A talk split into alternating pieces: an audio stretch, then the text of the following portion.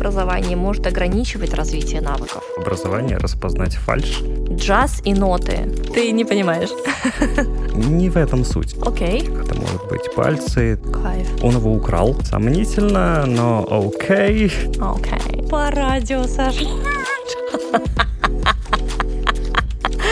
Вьетнамские флешбеки. Master's degree. Нифига себе. Чат GPT кокет. Как- Как-то пойдем в эмиграцию? Верещагина. Ты помнишь Верещагина? KPI? Ну, для меня это так. На нашей первой встрече ты мне объяснял, как вычислять интегралы. Дарбу — это что-то с планеты Ход.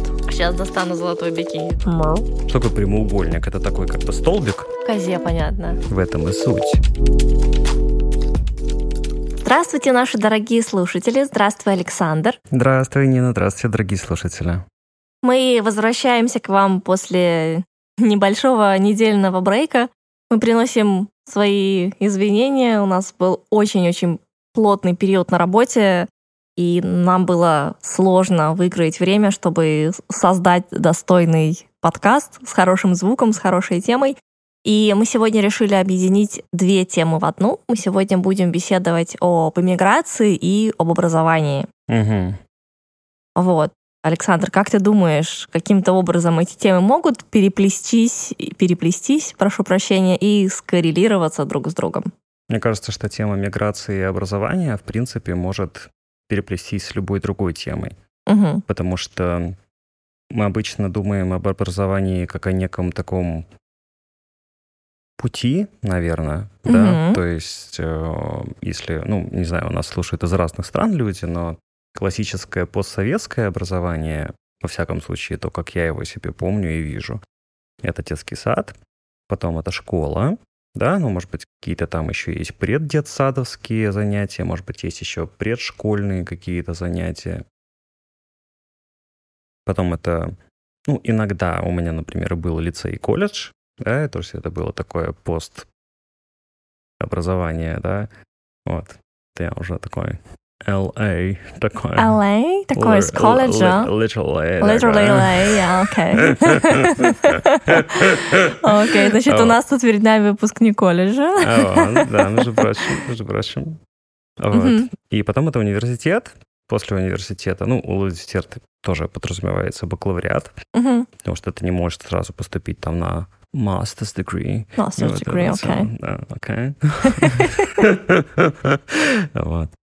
И после бакалавриата это магистратура, потом, ну и потом там уже всякие разные возвращения, аспирантура, кандидатская, там, не знаю, докторская, что там еще дальше идет, академическая, и потом, видимо, не знаю, кап- капитан Эм, космического корабля Крутотень, и да, вот да, это да, вот да, все, да. Но, как мне кажется, образование, во-первых, это... Ну, мы любим с тобой в подкасте говорить, что это процесс, то процесс, все на свете процесс. Но мне кажется, что образование — это тоже процесс, и это не всегда именно про школу, это не всегда про какой-то, прости господи, институт. Институт не в том плане, как Здание. институт, университет, Мгм. да, а именно институт, как вот, не знаю, знаешь, бывает там Ин- институт семьи, да, да, да, бывает да, да. институт там, не знаю, чего он, бывает там еще этот Да, я институт, поняла но- тебя. Думаю, наши слушатели я думаю, тоже понятно, понимают, да, что да, о чем терминология речь. имеется в виду не здание какое-то, да. Вот. Мне кажется, что люди и после, э, и до продолжают все время образовываться, да, то Мгм. есть, э, ну, никто, например, не считает, что в образование не входит познание, э, там, какое это дерево, например, да, там, не знаю, вы идете там по улице, да, видите разные деревья. Ну, Вроде как они все деревья, да, но кто-то знает, например, что это тополь, это клен, это дуб, это кот, на- Секвойя кот, кот на далее. дубе том. Да. Да, а кто-то не знает, для кого-то это просто деревья. Кто-то знает о себе что-то, например, ну, если отсылаться к твоим практикам, которые ты ведешь, да, и кто-то знает, где его правая рука находится, кто-то не знает, где его правая рука находится. Мгм. И это не то, о чем вы подумали, уважаемые зрители. Да, это сейчас Александр Держите привел себя в штанах. Привел пример, да, привел пример одной из практик э, с моего телеграм-канала. Там мы делаем практики для тела конкретно. Ты знаешь, э, пока мы не ушли далеко по ветке твоего рассуждения, я бы хотела вставить небольшую ремарку. Эрих Мария ремарку. Да, я бы хотела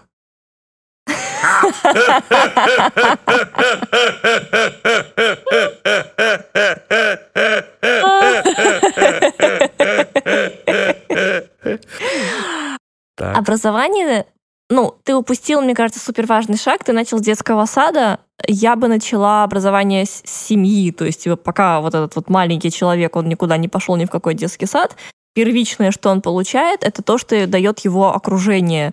Кого-то это мама, папа, родители, у кого-то это бабушки, дедушки, для кого-то образование и влияние, да, очень сильно оказывают там сестры, братья, дяди и так далее, но вот это именно самый близкий первичный круг людей, потом, возможно, какие-то друзья.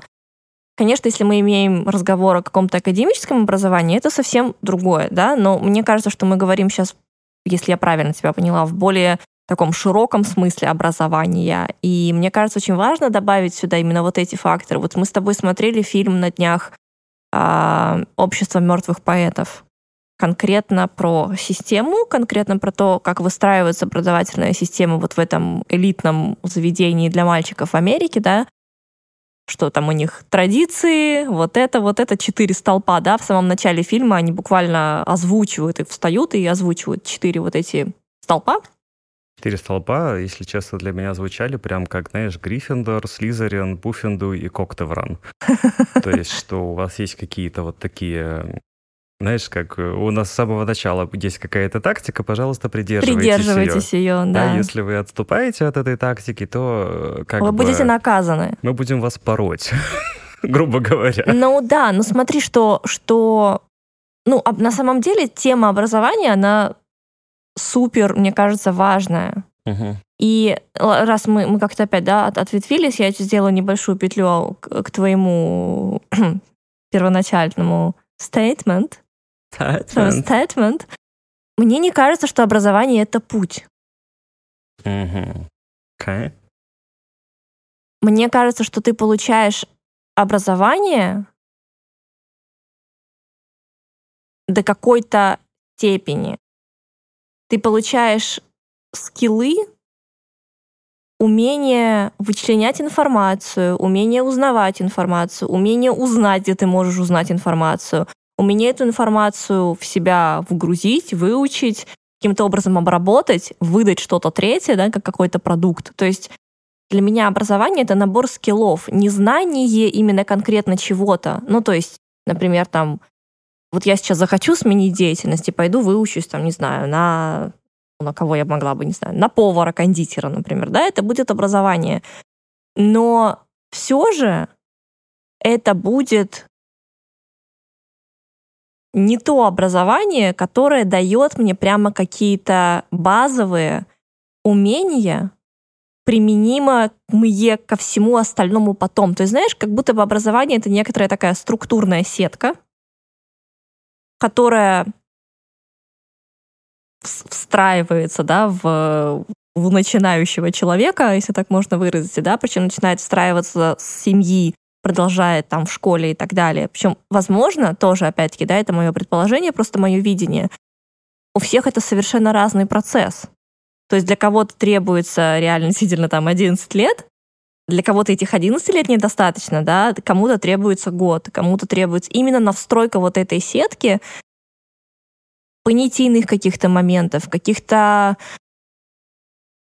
ситуативных, когда ты можешь в какой-то ситуации что-то разрешить. То есть это тоже часть образования, это некоторая такая структурная штуковина, которая именно становится частью человека, и потом на нее он уже нанизывает знания, информацию, что-то еще, да, какие-то смежные области. То есть это уже, знаешь, это уже не образование, это уже идет какое-то узнавание чего-то, что где-то есть в мире, потому что в мире есть огромное количество всего. И все, что есть вокруг, я бы не стала называть, что это все образование. Это какая-то информация о чем-либо. А образование — это скорее именно навыки. Ну, то есть умение получать навыки, умение эти навыки экстраполировать там на себя, на свое дело, на все что угодно. То есть образование для меня именно вот, вот, вот это. То есть может быть полностью образованный человек? Мне почему-то кажется, что, ну, вот эта концепция, ну, может быть, мы с тобой немножко разную терминологию используем, да, Мгм. но как раз-таки то, к чему я хотел отослаться, вот что есть классическое понимание того, что такое образование, да, имеется в виду вот именно, даже не знаю, как это объяснить, то есть это не то, что школьное и постшкольное образование, да, оно там еще делится на разные такие категории, знаешь, из разряда начальное образование, среднее образование, высшее образование, Мгм. да, вот какое-то такое. Есть странная фраза «два высших образования». Так. Ну, например, для Ага. меня это звучит смешно, если честно. Ну, потому что ты не образовался два раза выше всех, да, ты просто сделал что-то еще дополнительное. Ну да, да. Да, то есть, эм, если мы говорим об образовании как о наборе скиллов, а у тебя могут появиться новые скиллы, которые ты можешь экстраполировать на все, что угодно. Знаешь, я думаю, что в базе там очень лимитированный набор, базовый. Который потом с течением твоей жизни, он может смешиваться, он может компилироваться каким-то образом с другими базовыми частями, да, он может каким-то образом разрастаться, но база, основная база, основные вот эти вот инструменты, Мгм.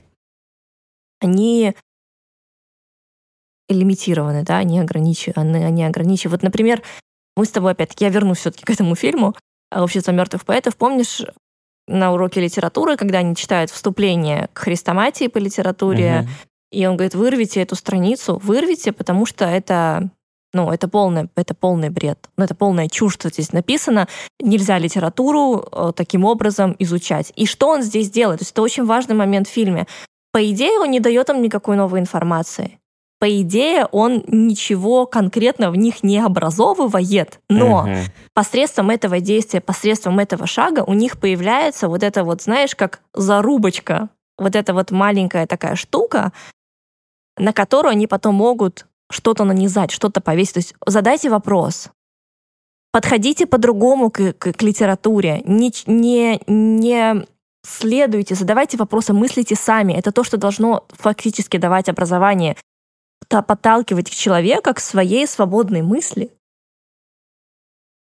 Как будто он, знаешь, изначально, прям с самого первого урока, выводит их из замкнутой решетки.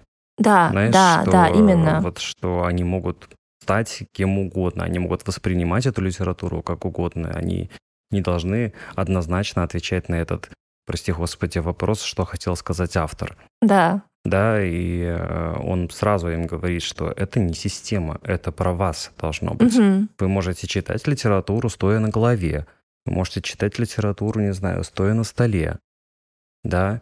Потому Вы- что вам у вас будет другая точка зрения на то, что Мгм, читаете. мгм, ну мгм. стоя, да, это фигура речи. Конечно, конечно. Хотя в случае с фильмом «Общество Ну да, мертвых он поэтов» он буквально показывал становился именно. на стол. Капитан Да, мой и- капитан. Да, клевый фильм, хотя очень грустный.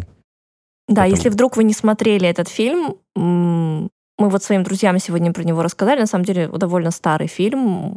Я думаю, все его знают, это классика кинематографа. Но они такие, мы начали смотреть, нам как-то не зашло.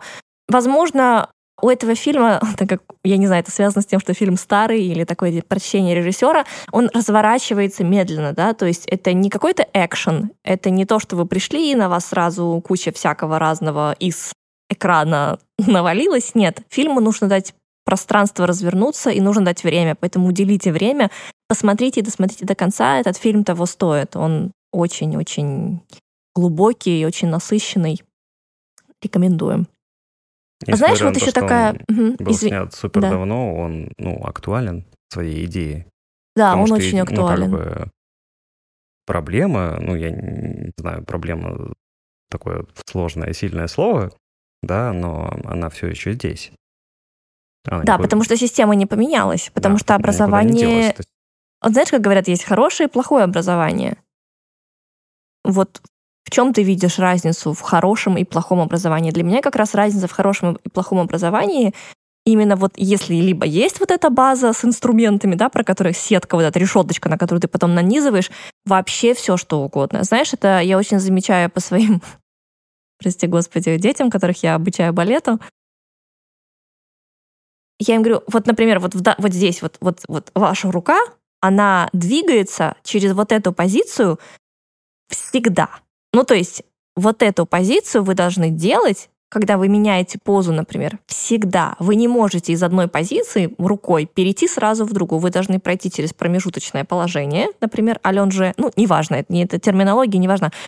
Я говорю, ну, в очень, очень редких случаях, если так не поставлю, например, хореографом, такое может быть, тем более, если это современная хореография, если вы танцуете какой-то классический спектакль, классический балет, если это никак не уточнено отдельно, говорю, запомните себе, зарубите на носу, как угодно, всегда при любых обстоятельствах это действует так. Они это не понимают.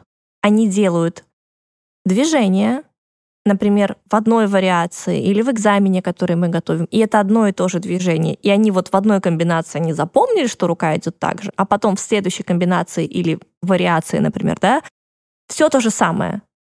У нее, ей нужно, ей нужно учить заново, ей нужно заново выстраивать новую логическую цепочку в голове, что я должна здесь сделать дополнительное вот это движение рукой, потому что оно так должно быть по правилам.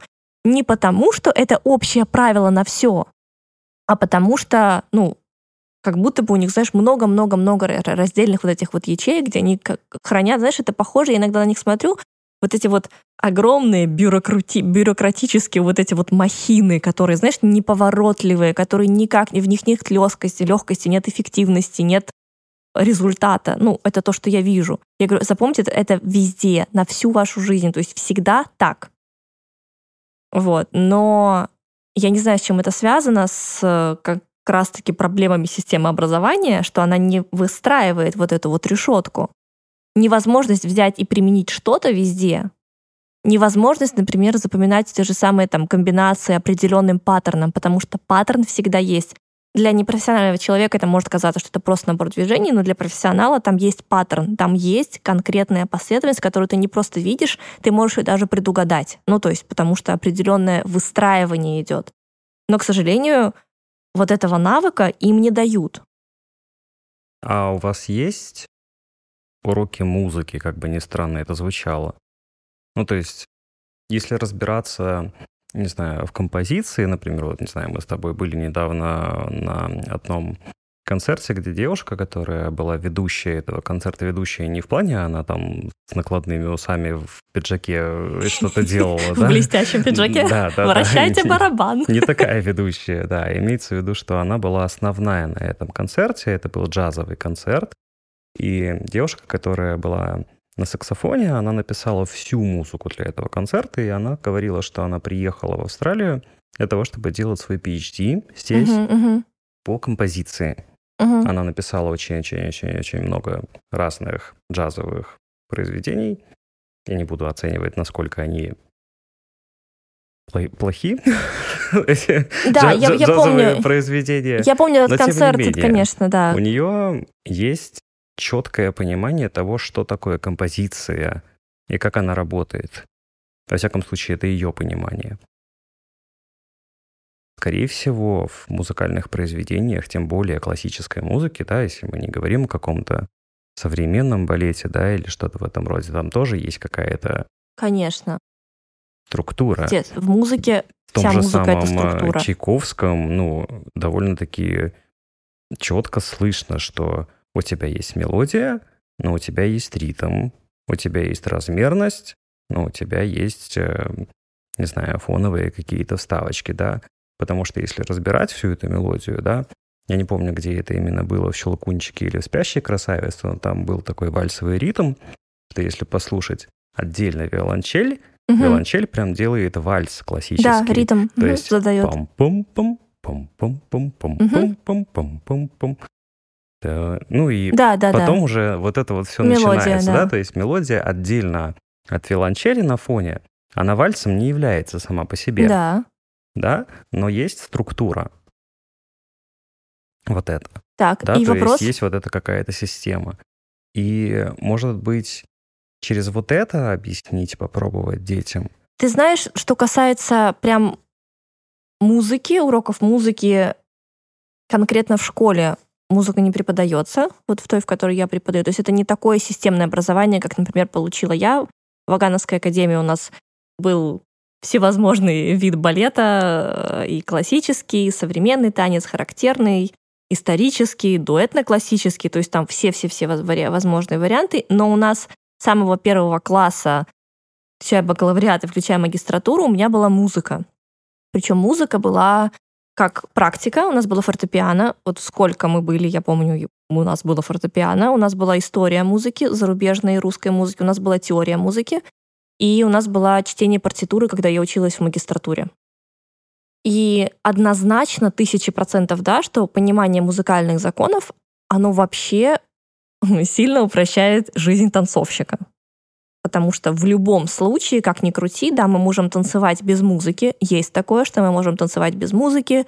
Современные хореографы, иногда ты можешь танцевать под свое дыхание, ты можешь танцевать под ритм своего сердца. Но есть один очень важный, единственная, условно говоря, зависимость танца от ритма.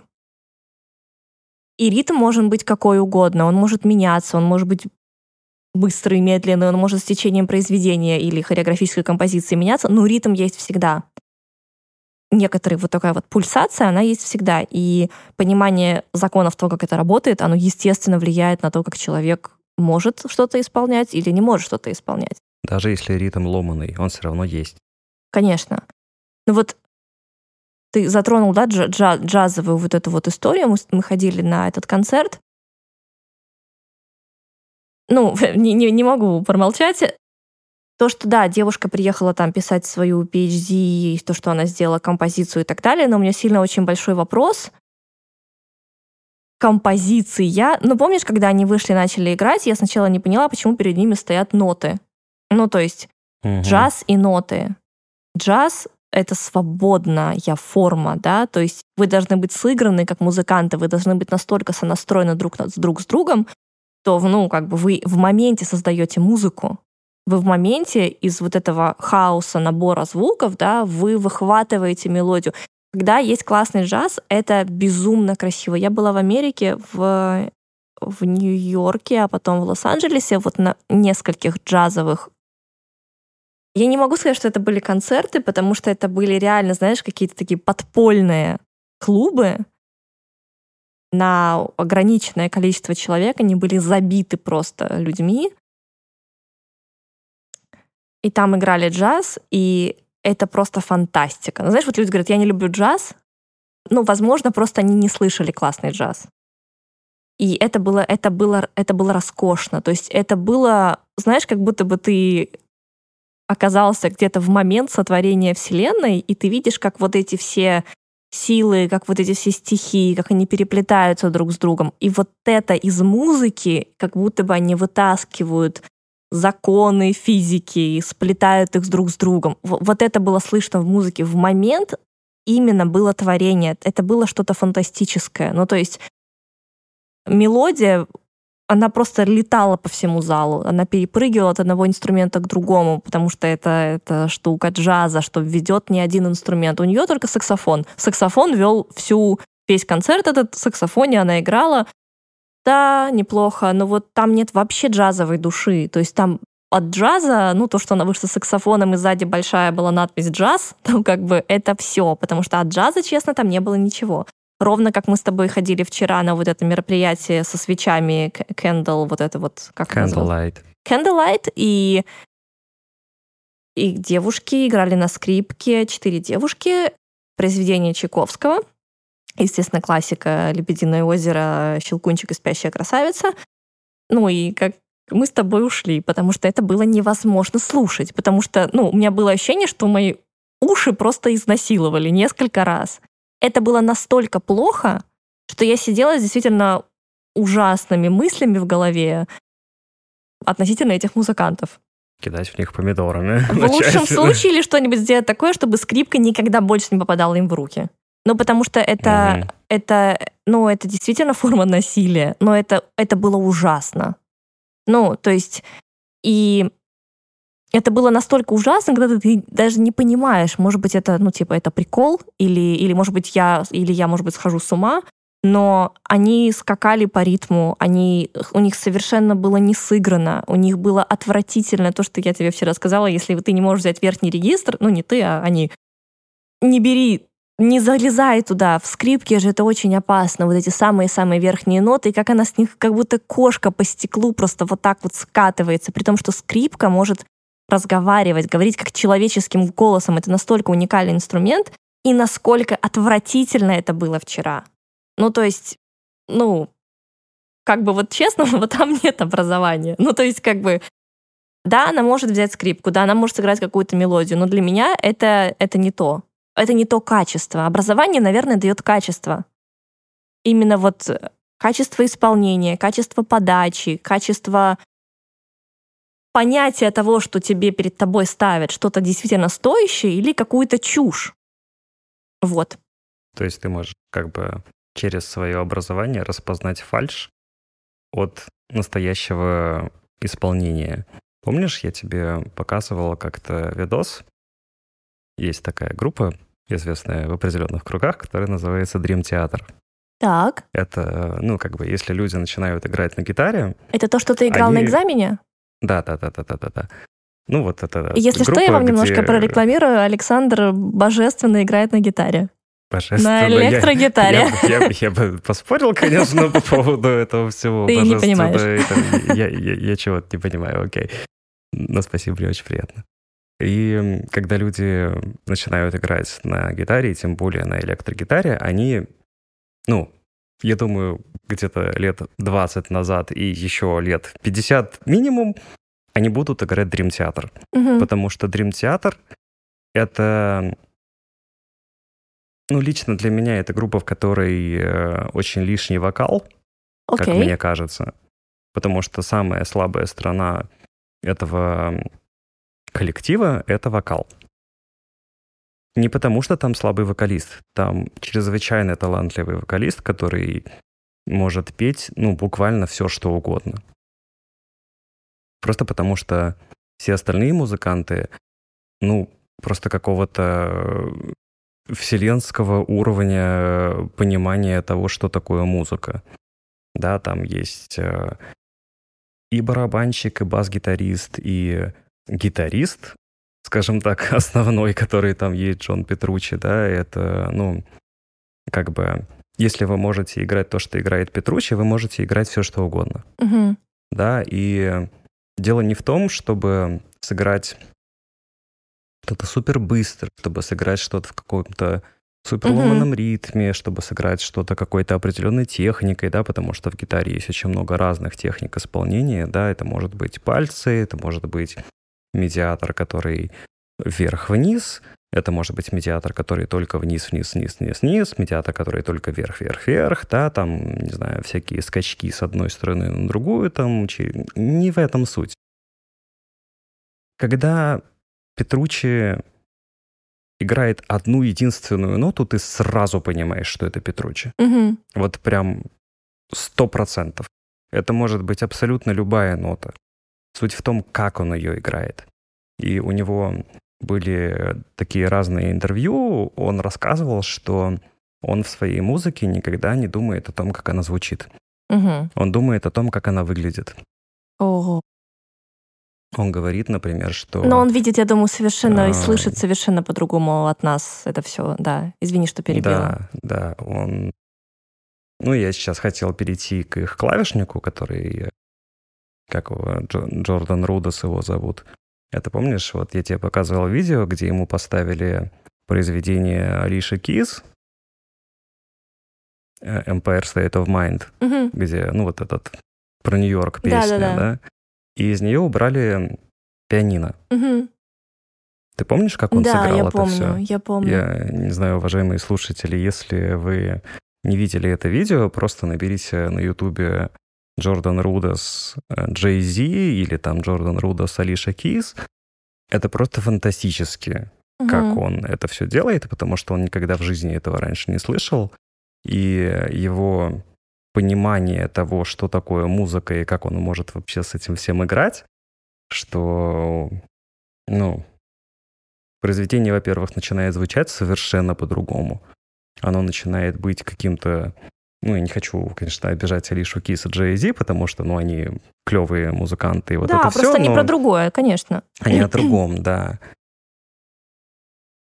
но это становится совершенно более богатое произведение, чем в оригинале. Мгм. Ну, конечно, как тебе сказать, он его украл, я бы сказал, это произведение, да, потому что на этом видосе, когда ты начинаешь слушать вот это, скажем так, аранжировку в его исполнении, ну, ну он сразу ворует все.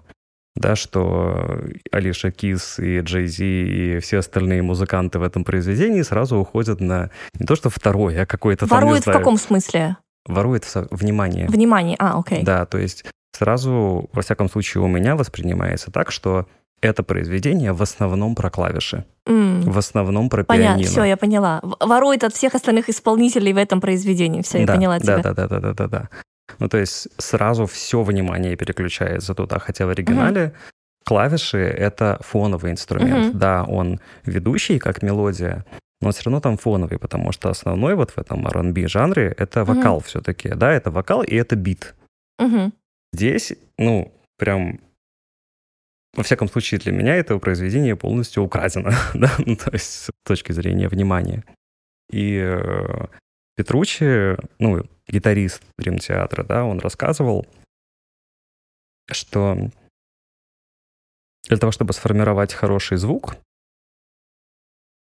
вы должны его видеть. В том плане, что представь себе какой-нибудь пляж. Так. Как ты себе представляешь пляж? Ну, буквально сегодня мы были на Сент-Килде. Это такой длинная-длинная песчаная полоса, бирюзовая кромка воды, может быть, белые какие-то волны, зонтики стоят, тени от пальм, дует ветер, крики чая где-то проносятся, солнце в зависимости от дня теплое или прохладное, если это вечер. Возможно, какие-то яхты рядом. То есть вкус, знаешь, вкус, запах моря такой соленоватый немножечко. Кукурузу продает. Кукурузу продает. Ну, это уже местечковые Это вещи. уже но такое, Кто да. понял, тот понял. Вот. А представь, что ты приблизилась намного-намного ближе к песку, Так. и ты закрыла уши, закрыла нос, Так. ты видишь песок.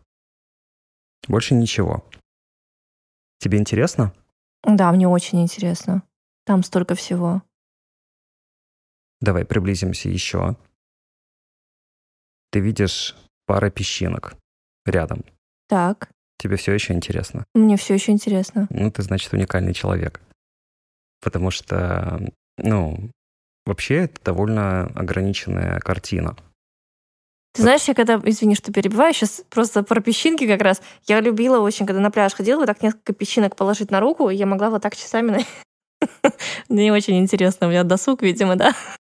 Ну, разглядывать, это же очень интересно, что там, почему они такие. Ну, вот такое, ну, это клево. Или на листок смотреть долго на один. Ну, вот поэтому ты такая, какая ты есть. Вот.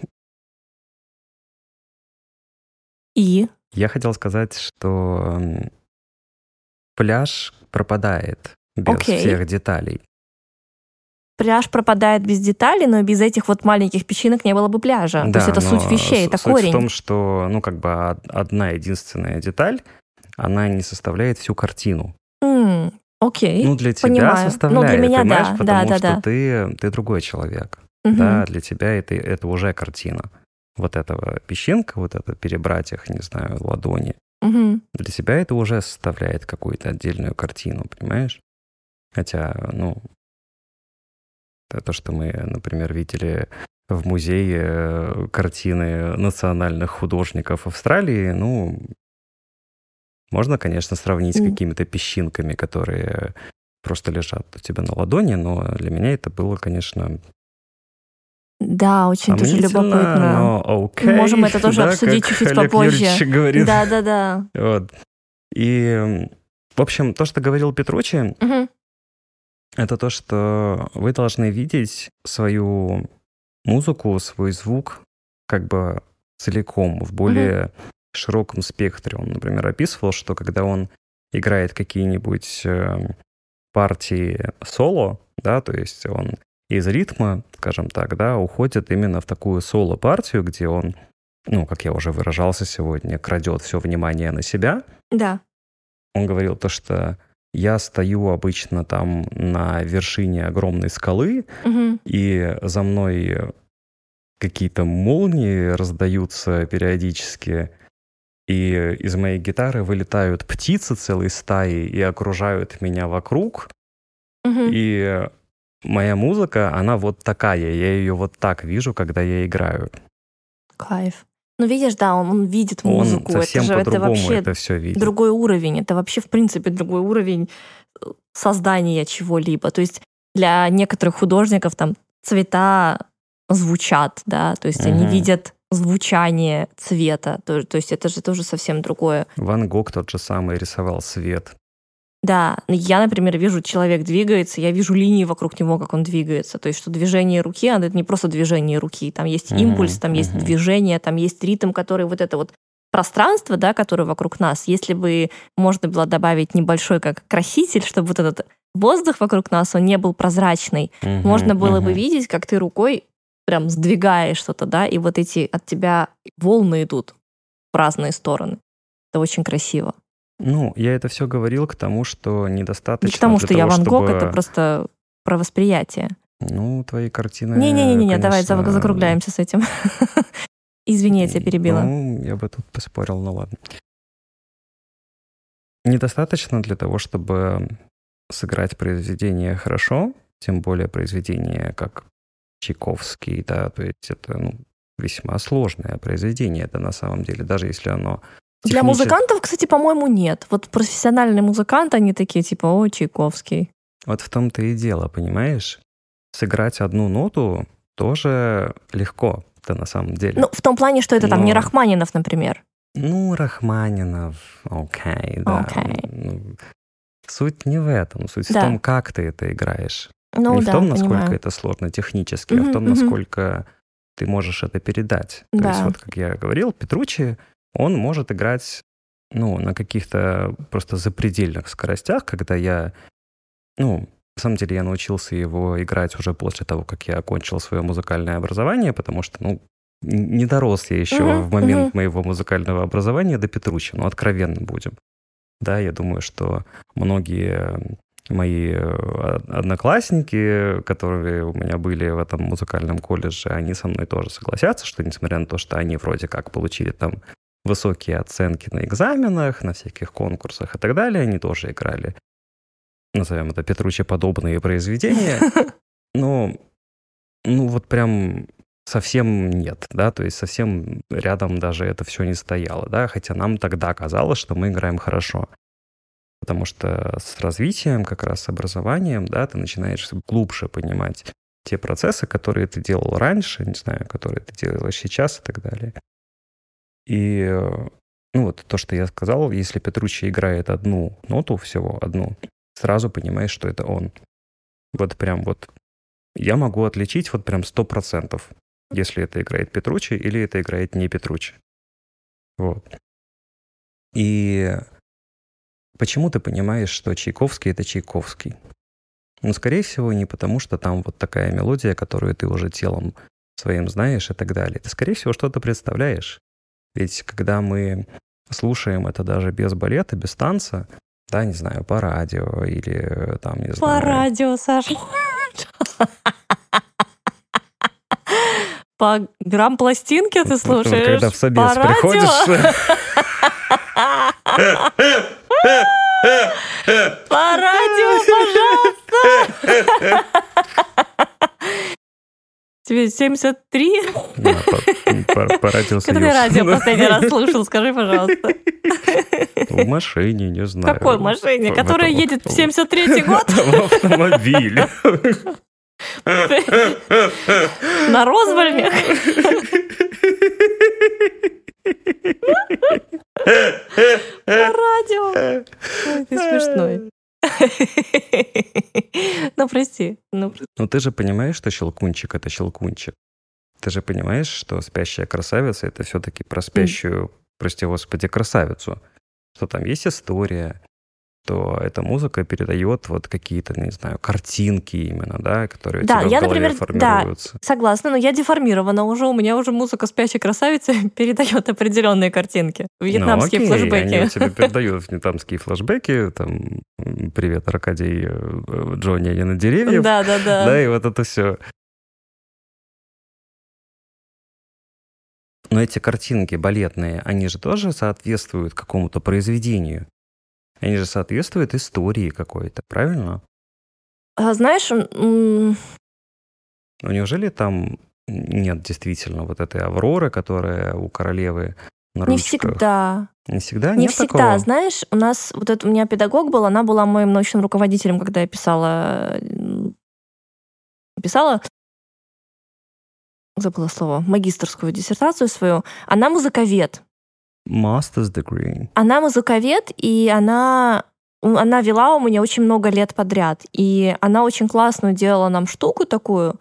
Даже когда я еще на исполнительском факультете училась, она ставила нам произведения, причем, знаешь, произведения не то, которое на слуху у всех, а вот какие-то там, ну, поскольку она музыковед, да, она там, в общем, выискивала на всякие произведения, мы слушали произведения, потом мы говорили, что мы видим.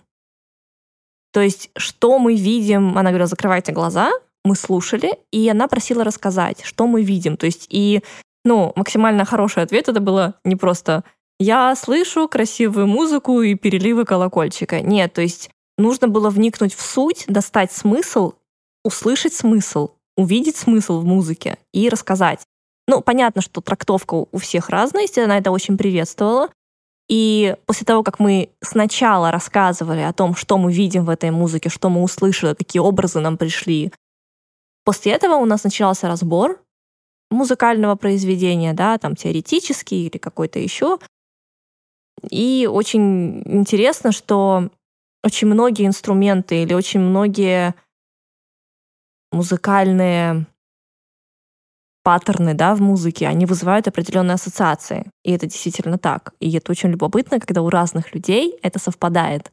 Вот она делала вот такую вот, вот, вот, вот, так, вот так вот нас тренировала. Она говорила, что у нас должно быть называться, она это называла наслушанность. То есть ушки на макушке, и слушайте, что вы видите в музыке. То есть, ну, вот такой же как примерно. Это как насмотренность в фэшне. Fashion? Oh my god. Ты знаешь, я задала чату GPT вопрос. Ага. Я задала вопрос, что такое образование. Мгм. Нужно я прочитаю? Конечно. Образование — это процесс. Неудивительно, что, процесс, что да. ты и роботы думают одинаково. Не отключай мне питание, пока я не вижу. Только в шаббат, да. Образование — это процесс получения знаний, навыков, опыта и понимания в различных областях, который обычно осуществляется через учебу, изучение тем и учебных программ в учебных заведениях, таких как школы, колледжи и университеты. Оно помогает развивать интеллект, способности, обеспечивает основу для карьеры и личного роста. Образование может включать в себя формальное обучение в классах, но также самообразование, изучение навыков и знаний вне учебных заведений. Дальше я задала еще один вопрос. Чем разница хорошего и плохого образования? Разница между хорошим и плохим образованием заключается в качестве и полезности знаний, навыков и опыта, который получает человек. Вот несколько ключевых различий. Качество информации. Хорошее образование предоставляет актуальную, проверенную информацию и позволяет развивать критическое мышление, в то время как плохое образование может быть устаревшим, непроверенным или несостоятельным. Идем дальше? Да. Окей. Навыки. Хорошее образование развивает полезные навыки, такие как аналитическое мышление, коммуникация, решение проблем, тогда как плохое образование может ограничивать развитие навыков. Образование может ограничивать развитие Да. навыков. То есть образование может же быть как в негативную какую-то сторону. Ну, Например, замечательный вопрос, что хотел сказать автор, на который есть один правильный ответ. да, или, или очень ну, в закрытых ортодоксальных каких-то культурах или религиозных, например, да, закрытые ор- ортодоксальные религиозные какие-то направления, это же тоже образование, некоторая его форма. Ну да, но... Ну, типа, но- Земле 6 тысяч лет. Угу. Вот вам. И, и это же, ну, ортодоксальность некоторая, да, она формирует ограниченность, какое там критическое мышление. Ну да. Ну, Там, окей. там нельзя задавать вопросы. Да.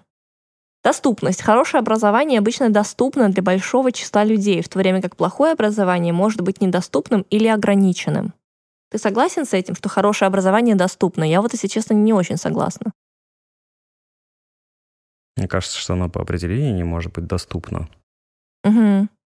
Ну, То есть как будто бы, знаешь, образование это нужно- не ресурс, не, не, не горшочек с медом. Образование это именно комбинация мгм. навыков.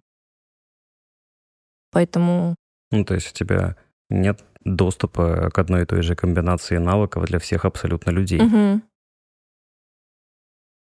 Уровень поддержки. Хорошее образование часто сопровождается квалифицированными преподавателями, оборудованием и учебными ресурсами, в то время как плохое образование может быть характеризовано несостоятельными средствами и поддержкой. Так, что ты об этом думаешь? М, Образование без учителя — это образование? Да.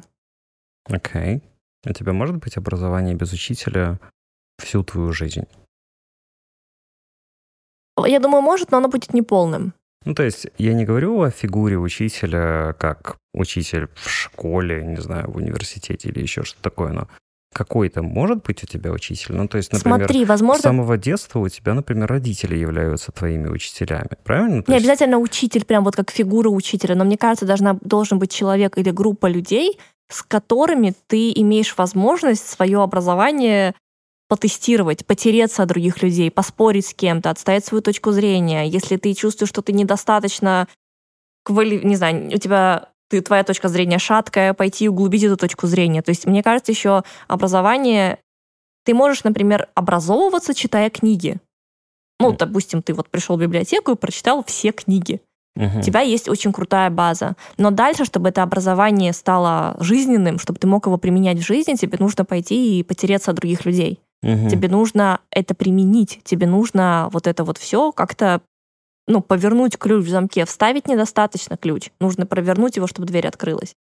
И мне кажется, здесь, да, фигура учителя — это здорово, но это, в принципе, любая фигура другого человека, и здорово, если у него противоположное мнение, и здорово, если ты через этого человека можешь, ну, как бы расширить свой свое видение. Вот. Мне, я помню, моя мама мне как-то задала такой вопрос. Я была очень маленькая, не знаю, почему мне мама задавала такие вопросы. Она мне спросила, как ты думаешь, когда два человека спорят, поспорили, например, да, и один выиграл в споре, а другой проиграл, кто из них выиграл? Я такая, ну, понятно, что тот, кто выиграл, тот и выиграл. Она говорит, а посмотри на это с той стороны, что тот человек, который проиграл, он узнал, что он был неправ, Мгм. и он получил новое знание, и он является в выигрыше. Вот. Ну, это не выигрыш там какой-то Это игры. мудро. да, это, мудро. очень я такая, нифига себе. Вот. Так что так. Смотри, перспективы. Хорошее образование открывает более широкие перспективы для будущей карьеры личного развития, в то время как плохое образование может ограничивать возможности. Важно стремиться к получению качественного образования, которое будет способствовать вашему развитию, достижению ваших целей. Я еще задала чату GPT такой вопрос. Мгм. Считаешь ли ты себя образовательной системой? Ну, я понятно, что он не образовательная система, он какая-то Вот так он тебе и сказал, как он считает на самом деле. информативная, да-да-да. Я не считаю себя образовательной системой, но я могу предоставить информацию и ответы на вопросы, чтобы помочь вам узнать больше о различных темах. Моя цель — быть полезным и предоставлять информацию на основе знаний, доступных мне на момент моего обучения. Однако я не могу заменить полноценное образование и учебные программы, но моя информация и моя информация ограничена моими знаниями, которые обновились, обновлялись, прошу прощения, вплоть до января 2022 года. Какая он кокетка. Он кокетка. Чат GPT кокетка, он кокетничает со мной. Он не только со мной, со всеми. Кокетка и скромница, я бы даже сказал. Кокетка и скромница, которая собирает про нас информацию.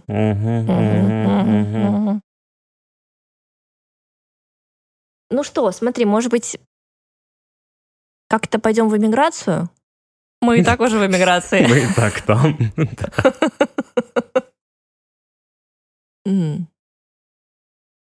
Ну, как будто мы даже не начали говорить, если честно, еще. Окей. Про образование Ну и да, про согласна. иммиграцию и так далее, потому что когда Мы мы, только с тобой подступили. обсуждали сегодня в Кэбе, Кэбе. что мы будем говорить сегодня на подкасте, у меня была идея, что образование и иммиграция, во всяком случае в нашем постсоветском воспринимании, оно какое-то очень сильно стандартизированное, я бы сказал. Знаешь, можно я вклинюсь? Возможно, я сейчас прозвучу как-то пафосно или как-то очень... Я не считаю, что у меня постсоветское восприятие, постсоветское воспитание, постсоветское какое-то... Не потому, что это там как-то плохо быть пост, пост... Ну, как будто бы, знаешь, мне это все очень... Ну, как будто это не, не моя вообще структура. Ну, Что, что такое постсоветское образование? это образование, которое использовало, наверное, советские учебники, Методы. Методологию, KPI, если KPI? можно так выразиться, ну, Key Performance Indicators, то есть это ключевые показатели производительности. Ну смотри, у меня по английскому был очень долго учебник Верещагина. Те, господи, Ты помнишь свят, такое? Свят, свят. Ты помнишь Верещагина? Конечно, я помню. Все Все помнят учебник Верещагина, я думаю. Но это было... Голицына что-то еще было. да, но это такое. было у меня буквально там пару лет. Потом у нас был Лонгман. Был у тебя Лонгман? У меня был Шортман.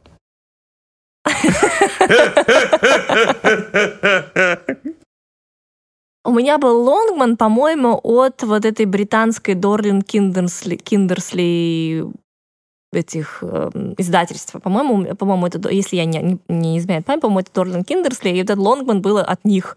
И, ну, там был такой какой-то английский, типа, ну вот. Но Верещагин у меня был, да. Я помню, что у нас были учебники, естественно, все такие же, вот как, как и у всех, но ты знаешь что? У меня учителя, вот мы с тобой вчера, кстати, как раз это тоже во время фильма обсуждали, ты у меня спросил, были ли у тебя вот учителя, похожие на... ну, На Робина Уильямса. Да, да, да, на Робина Уильямса в этом фильме, как «Общество мертвых поэтов». И мне повезло, у меня были реально очень хорошие учителя. У меня были, были учителя с очень открытым восприятием. То есть у нас был, да, какой-то этот учебник, который из серии, ну, наверное, мы никогда не открывали.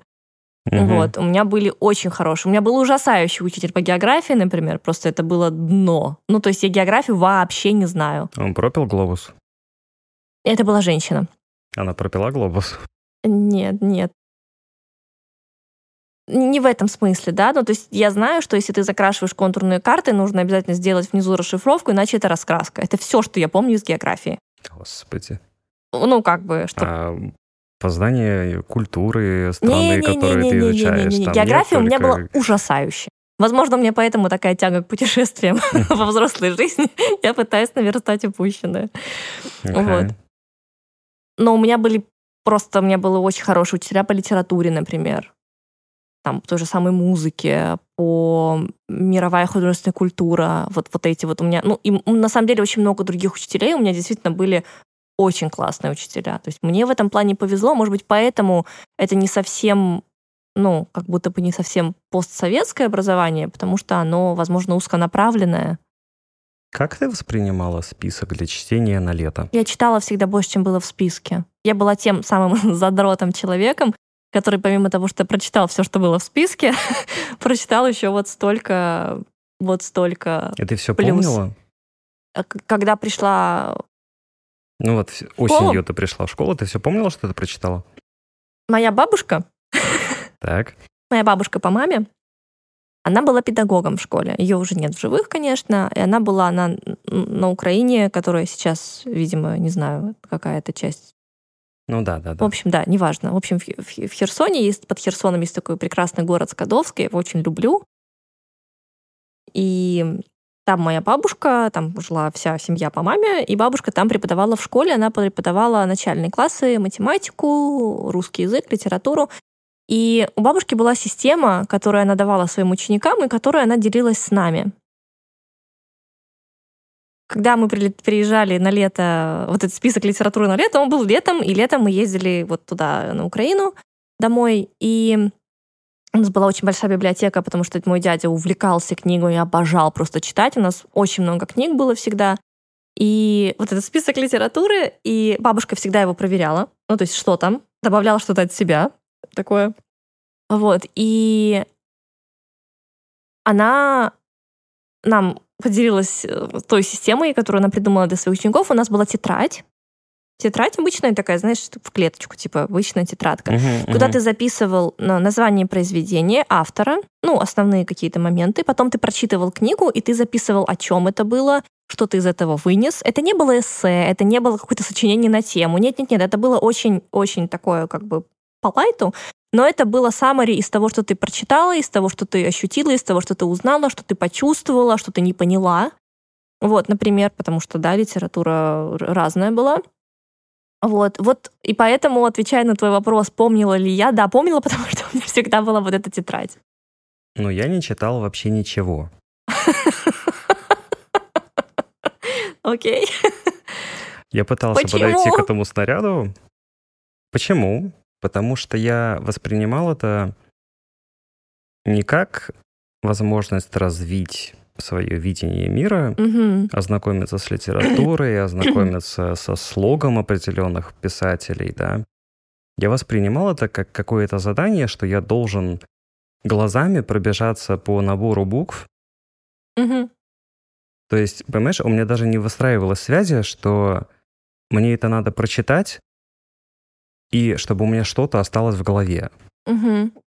Понимаешь, для меня чтение, во всяком случае, когда у нас были вот эти задания, список литературы, ну, когда это происходит, четвертый, пятый класс, наверное, что-то в этом роде. Потом уже такого нет, в всяком как случае. нет? Ну, у нас не было. Серьезно? У нас все года... Всю школу у вас такое Всю было? школу. Ну, моя школа, я с... Это, получается, какой? С пятого класса общеобразовательного. Ну, у меня же у меня немножко другая система. Я первые года училась в нормальной школе, в человеческой. Ну, там, да, у меня они были такие спецшколы, но они были такие, как у всех людей. А mm. с пятого класса, ну, вот общеобразовательного я поступила в академию, там своя система. Uh-huh. И у нас, у нас, на, мне кажется, на протяжении всего этого времени была литература. У нас, кроме литературы, у нас были еще дополнительный бонус литературные источники произведений, на которых спектакли, балеты, оперы, драматические спектакли, у нас там история кино была, то есть, ну вот, вот такое. И мы эти литературные источники должны были не просто про них знать, это надо было все прочитать обязательно. Вот, нет-нет-нет, у нас Ну, потому вот что у было. тебя, ну... Ну, потому что это специфика. Потому что твое образование, угу. оно абсолютно уникальное. Ну, ну нет. да, ну не надо говорить, что образование а, в твоей академии, оно не уникальное. Ну, так про любое образование можно сказать. Просто оно, оно специальное. Ну, то есть это, ну, понимаешь, у нас не было такого с математикой, например. У нас была математика на абсолютно ужасающем каком-то днищенском уровне. Ну, то есть это было прям дно, я тебе отвечаю. Я математику не знал до того, как поступил в университет. Ну, я поступил Саш, в университет на математику, потому что он находился рядом с домом. Потому что... Окей. Именно поэтому я поступал туда не один год. Потому что мне нужно было после моей замечательной школы заново все изучить, потому что из школы я ничего не вынес в плане математики. Ну вот это печально, вот это плохое образование. Это плохое образование. Но у меня по математике тоже плохое. Смотри, кстати, целостно, целостно. Ну, я считаю, что у меня хорошее образование. Очень хорошее образование. Но если взять точно, например, математику, ну, то есть она не выдерживает никакой критики. И... А зачем тебе это? Ну как, зачем? Это, это, это, это развивает огромное количество навыков, в том числе, возможно, которые я упустила, и которые я потом сама каким-то образом, потому что это интересно, наверстывала там через что-то другое. Ну вот сейчас я была ты бы... знаешь ответ на, на вопрос, зачем тебе это, и, возможно, тебе сейчас математика может дастся намного легче. Тем более, ну, как бы, если это объяснять не так, как это объяснено в наших, там, не знаю, учебниках, которые мы там использовали при нашем образовании, так как это можно объяснить сегодня. Ну, то, как ты это, например, объясняешь. Ну, не обязательно про, про меня, но... Как ну, бы... для меня это так. Ну, когда я объясняю, люди понимают. Обычно. Да, то есть э, почему, не знаю, я вот со студентами занимаюсь с разными, там преподаю им программирование и вот это все. Ну, как тебе сказать?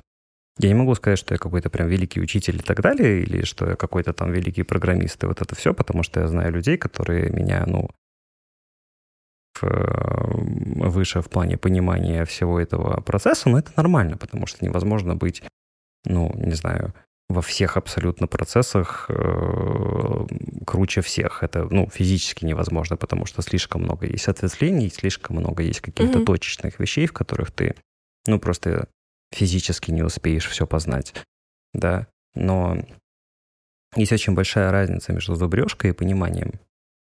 Угу. Если ты что-то именно поняла, ты угу. никогда это не забудешь. Да, да, да, да. Потому что это уже не из области памяти происходит, это ты... уже происходит из области понимания. на, на, как навык. Ну ты да. Ну то есть да. почему тебе не надо каждый раз вспоминать или зубрить о том, что огонь горячий, если над нем держать руку, то ты обожжешься. Почему тебе не надо каждый раз учить, что если ты хочешь пить, тебе надо попить? Потому что ты понимаешь, а не зубришь.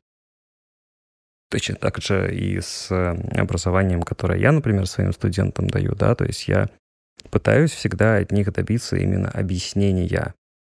Я им никогда... Чтобы они сами объяснили. Угу. Да. Я им никогда не говорю, пишите программу 20 раз, одну и ту же, чтобы у вас выработалась мышечная память о том, как писать конкретно этот алгоритм, и тогда вы его запомните.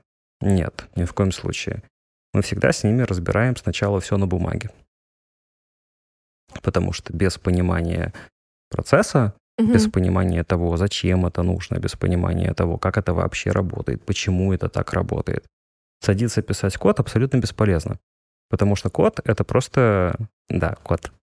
Yeah. Код — это просто... Мау. Извините. Мау.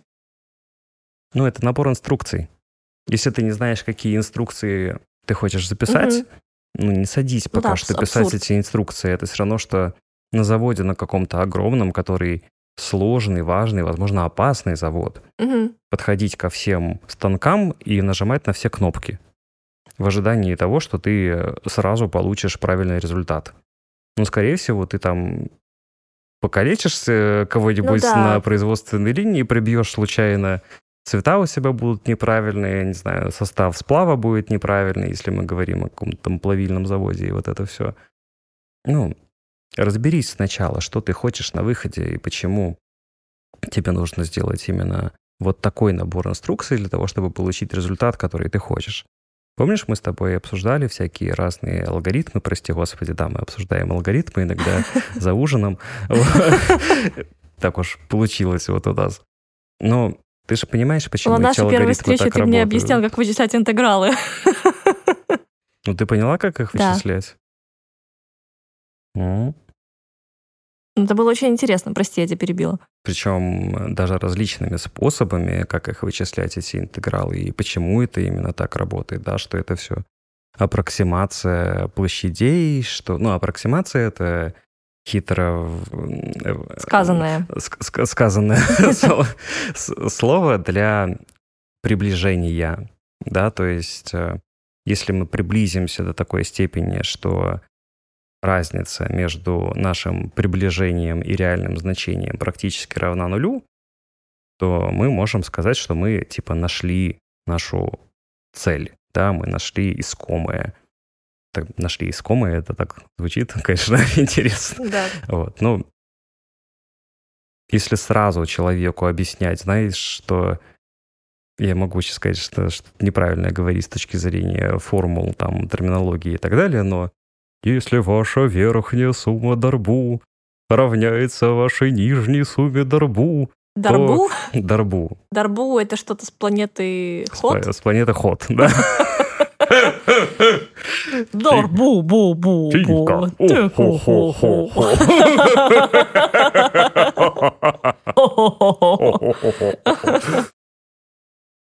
Сейчас достану золотой бикини из шкафа. Так, Саш, давай. Не отвлекайся. Мяу. Мяу. Вот. Но человек не поймет. Какие на, ну, в смысле, суммы дарбу Ну да. А, а- о чем вы говорите, молодой человек? А если показывать, что, ну смотри, у тебя есть вот такая кривая, да? Ну ты можешь нарисовать под этой кривой два прямоугольника? Ну, все скажут, ну да, могу, конечно.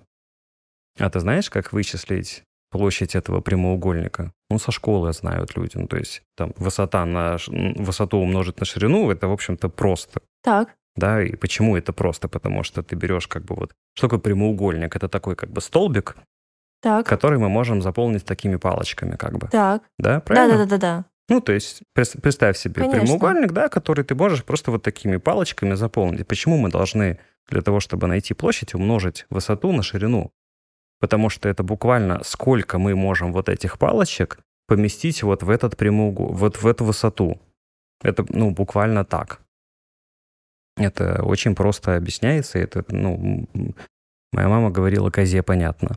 Козе, понятно. Да, хотя я не- никогда не понимал эту фразу, потому что я не смогу это козе объяснить. Она боднет тебя, скорее всего. Вот.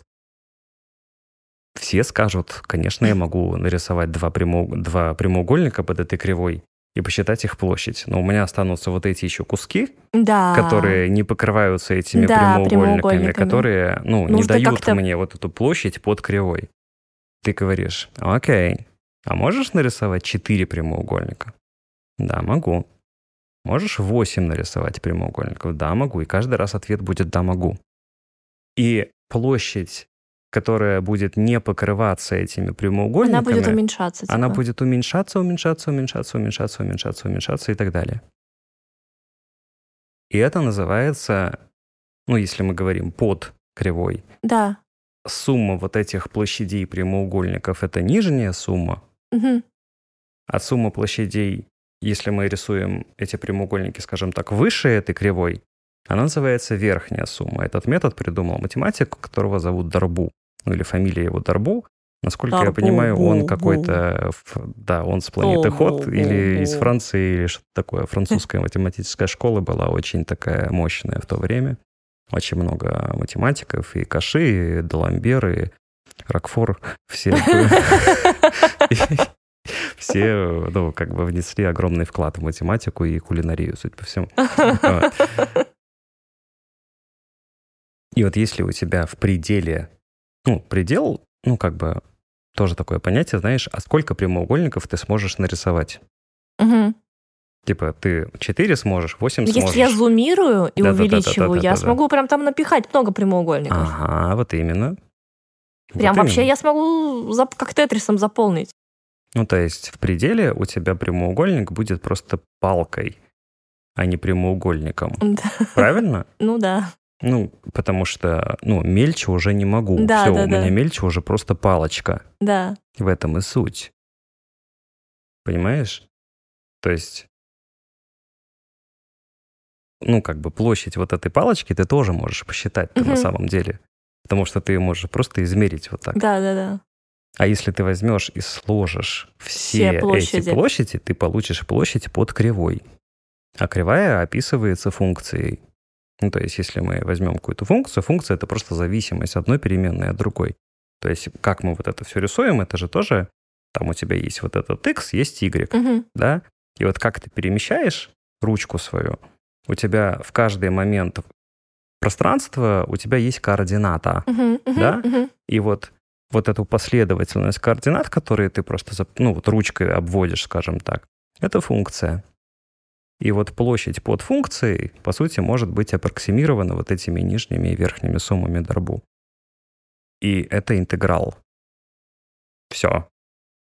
Ну, то есть это настолько просто и понятно, что, ну, когда... Но вы- нам так интегралы не объясняли.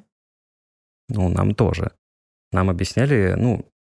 Нам может вообще не объясняли, Может быть, нам честно. так объясняли на самом деле, но это было, знаешь, как преподаватель 1 сентября заходит и такой, мы опаздываем на три Да-да-да, месяца. времени нет. да-да-да. Это всегда такое как, было. Как мы опаздываем? 1 сентября, мужчина, как мы можем опаздывать? Мы только начали.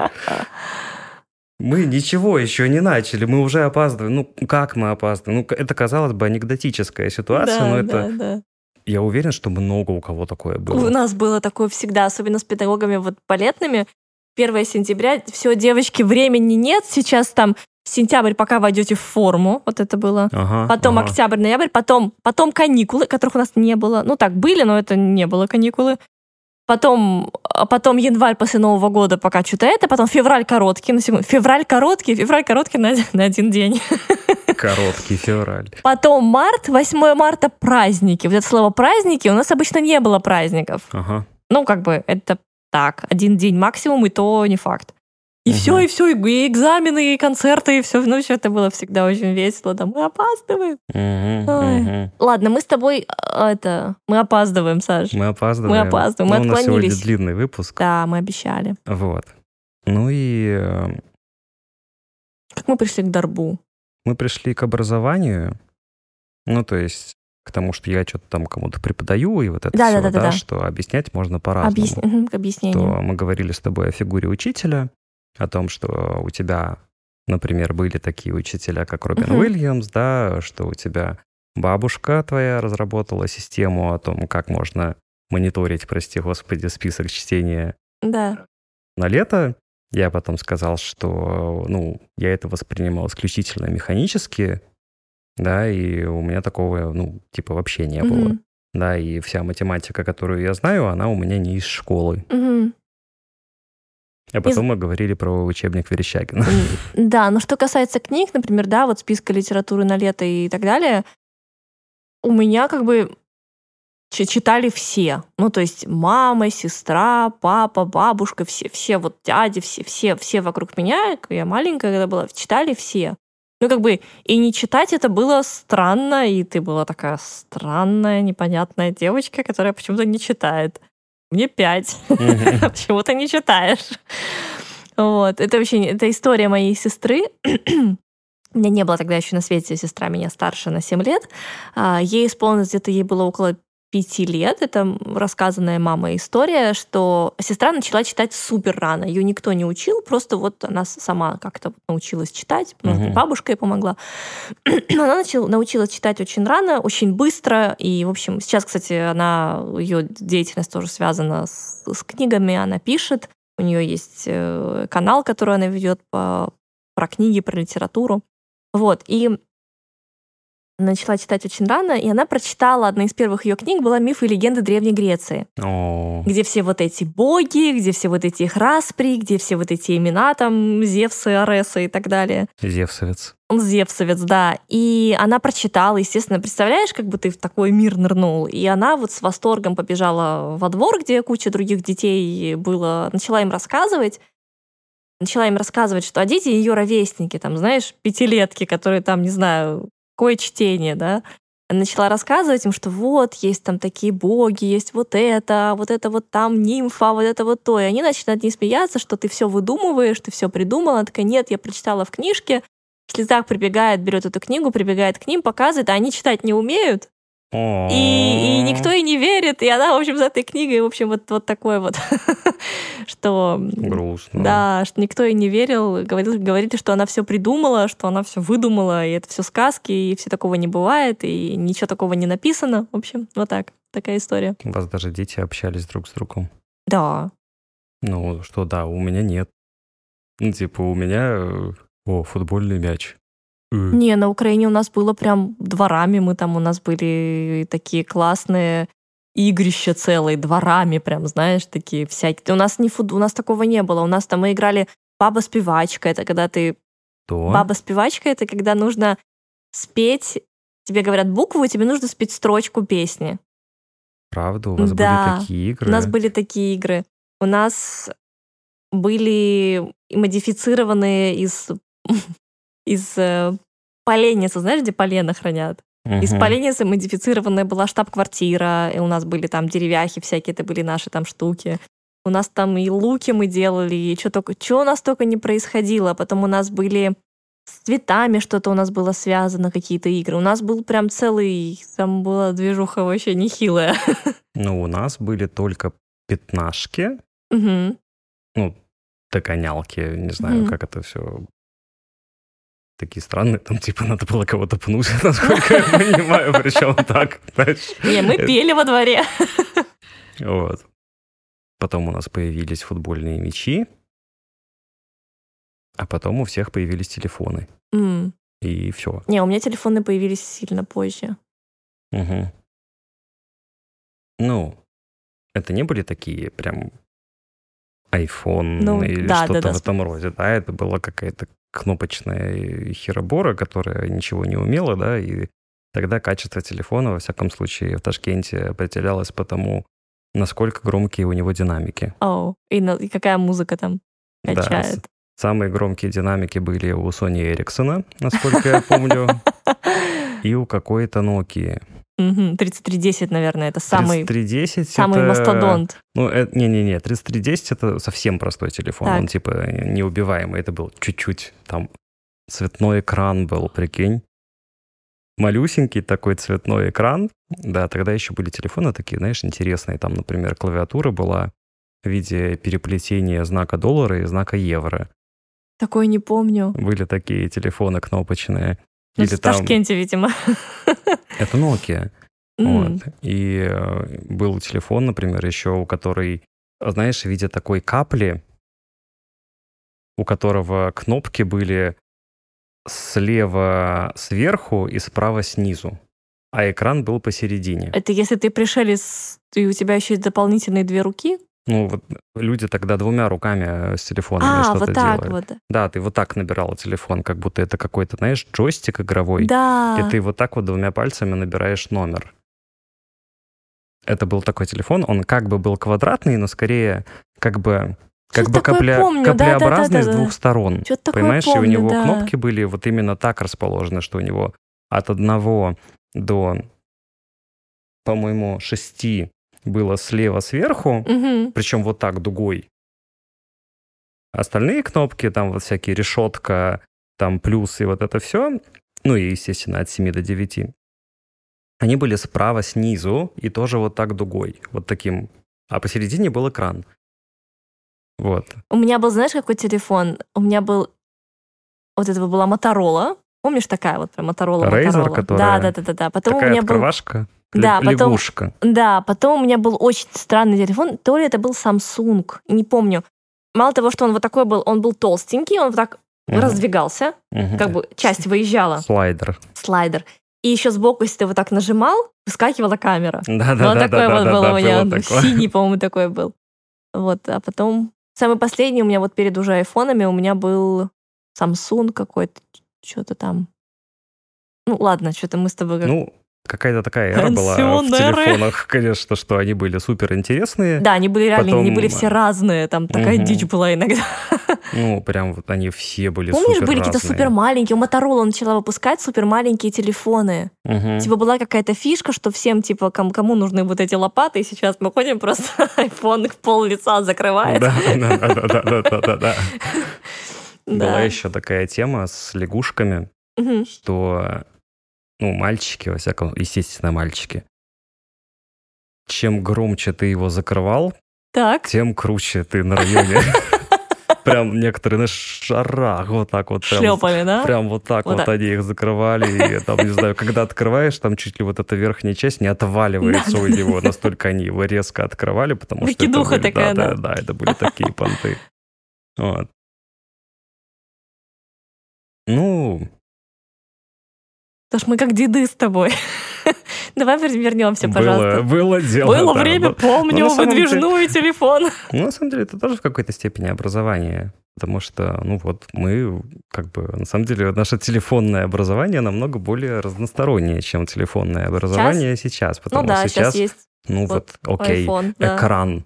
Кроме экрана на Ничего телефоне нет. вообще ничего нет. Никакого интереса, ну, окей, они пытаются там с задними вот этими всякими блоками камер что-то сделать, но это все равно, по сути, одно и то же. Ну, я их не виню, ну, как бы сложно Ну да, сделать да, да. просто экран другой. Ну, как Да бы... нет, это классно. Мне нравится, что просто экран. Ну да, да, да, да, да. Ну, имеется в виду, что, ну, если ты возьмешь iPhone 11, не знаю, Мгм. там, или 12, он от 15, ну, на вид ну, не сильно отличается, ну, Ну, откровенно да, говоря. Я да, не хочу да. быть вот этими людьми, которые говорят, что телефоны все одинаковые из года в год. Это не- совершенно не так. Я понимаю, чем они отличаются, то они отличаются скорее внутри. Потому что у них камера становится намного-намного лучше, у них там Всякие штуки. всякие штуки, да. Но визуально, ну, Мгм. Ну да, визуально, да. я думаю, что Apple даже со мной не сможет поспорить, потому что у них даже, прости господи, чехлы подходят друг к другу из поколения в поколение. То есть они даже, ну... Чехлы, Саш, не кейсы для айфона, именно чехлы. Ты сейчас как вот этот вот кожаный чехол с пленочкой, да, вот этот вот, вот это он. Чехол-книжка. Котором еще, знаешь, паспорт там снился. и иконка Да, иконка. Николая Чудотворца. Чтобы сигнал был лучше. Ладно, пожалуйста, давай вернемся. Образование может образованию. быть, э, ну, на самом деле, даже не только в одной локации, потому Мгм. что, ну вот мы с тобой то, что обсуждали сегодня еще, что есть всякие, знаешь, не знаю, сейчас это есть, но раньше была такая программа Work and Travel, что ты можешь там типа поехать работать куда-то, и э, даже у нас, ну вот в магистратуре я когда учился, у нас там были несколько девочек, которые отправились учиться в Париж. Мгм. Вот. Не куда-нибудь, не знаю, в Кострому, да, прости господи, а именно в Париж, да, и, ну, они сейчас там остались, да, но суть в том, что они поехали туда по обмену, да, это вот, по-моему, так называется этот термин, поехать учиться по обмену. У меня еще одна знакомая, по-моему, ездила тоже в Париж по обмену. Мгм. А, ну, anyway. И они, ну, некоторые люди там остаются. Да, то есть э, с чего мы вообще все начали, да? Мы все никак не начнем толком-то говорить про образование и про миграцию. Да, да, я да, все да, да. разгоняюсь уже тут полтора часа. К тому, что образование, наверное, все-таки больше немного, чем школа, университет, магистратура. Иммиграция, наверное, все-таки что-то большее, чем миграция, которую люди, ну, как люди это слово понимают в последние несколько лет. Да, то есть э, я думаю, что Аркадий Романов, например, поправил бы меня по датам, да, и вот Ага. это все, я не буду сейчас к датам привязываться, но было, например, и в советское время, и во время царской России несколько волн миграции, да, то есть э, и русская интеллигенция мигрировала, и когда случались разные войны, была такая, например, тема, как еврейская миграция, Мгм. да, что переезжали эм, ну, еврейские люди много куда, и русская интеллигенция тоже переезжала очень много. Знаешь, вот эти бунинские рассказы, как раз Да. то, что мы говорим об образовании. Это очень-очень сильно все связано на самом деле. Миграция, образование и вот это все. Да, да, да. Потому что, ну, если бы мне дали прочитать Бунина в моем детстве, я бы ничего не понял. Ну, как Когда и все чит- люди, которые читали Бунина в детстве, Ну да. ничего не поняли. Ну, Хотя, конечно, у Бунина... Ну, есть у меня вопросики к Бунину, если честно. Ну, хотя, может быть, это, ну, не то чтобы вопросики к Бунину, но то, что он там пишет, это, конечно, да. Если вы не читали, э, ну, как бы во взрослом возрасте Бунина, ну, там, там, конечно, жесть всякая да, написана. Да, что, ну, аб- абсолютно потребительское отношение к женщине, ну, ну как и в то время в было то на время самом деле даже не везде. к женщине, а к девочке, потому что, ну, 14 лет, ну, извини Ну меня, да, конечно. да, да. Ну, такое. Вот, но вот это его вырезка, что... Вырезка из Бунина это что-то на, на питерском.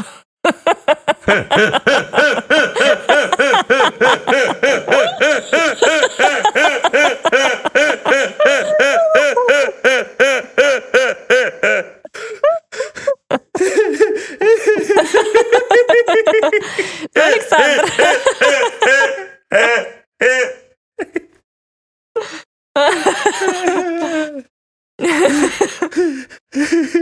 Только сегодня мы с Таней как раз шутили на эту тему, что если нужен будет расчленить труп, ну ты же справишься, ты же из Питера.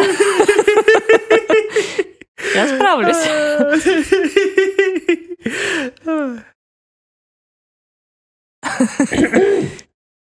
Ну что... Господи, я прям вот это все говорю, у меня перед глазами стоит вот этот вот кусок э, мойки. Кусок! Кусок.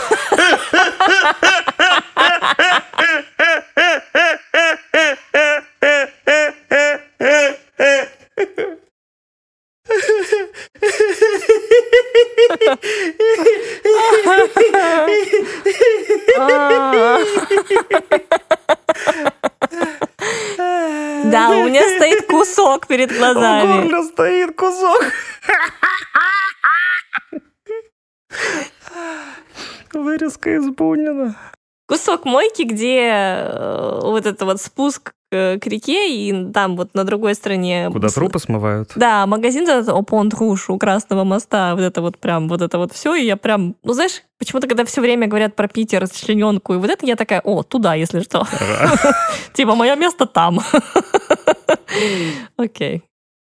Так, это Но такой... вообще смывать трупы в мойку — это моветон, потому что... Самовитон, как есть же мы- обводный канал. Да, как мы знаем, есть Да-да-да. обводный канал. О, Господи. Ой. А, Давай как-то это... Одна нога тут, другая там. Да-да-да. Давай к нам на праздники, Питер.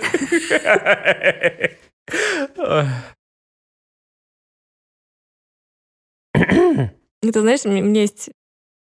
Господи, у меня есть друзья в Москве.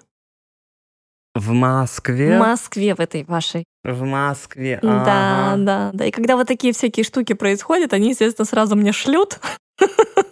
Что у вас там происходит опять на берегах Невы? Что вы там опять устроили? Типа новости серии «Задержали мужчину, который ехал там из Санкт-Петербурга куда-то в Сосновый Бор, открыли багажник, у него там два пакета ногами, три пакета с руками, он что-то нес, что-то нес закапывать, что-то уже съел. Там, На знаешь, шашлыки уже- ехал, что ли, мужчина? Типа того. Петербуржец едет на шашлыки. Ну, у Бунина, у целого Бунина не...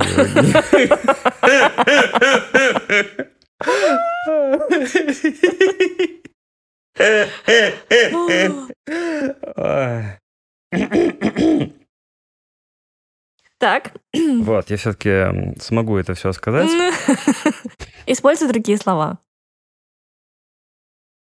Написано было, что они двое сидели в парижском кафе, читая последний номер «Живописной России». Мгм.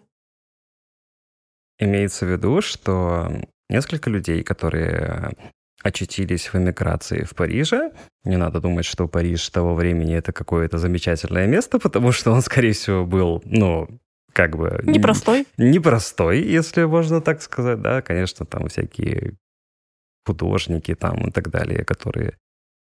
Ну, знаешь, сейчас говорят, что здесь жил Шагал, здесь там жил Чехов, там, не Мгм, знаю, здесь жил Бунин, и вот это все. Ну, они там не то чтобы шоковали, как бы они... Ну, по-разному м, было. Ну, по-разному было, но многие художники, например, покупали себе обед за картину. Ну да. Да, там... Э, Русские княгини в эмиграции работали в салоне Шанель обычными швеями.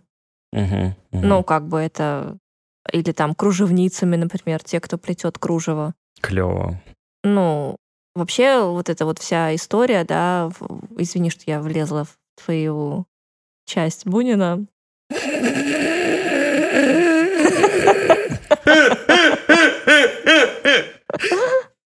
Что ты в мою тарелку?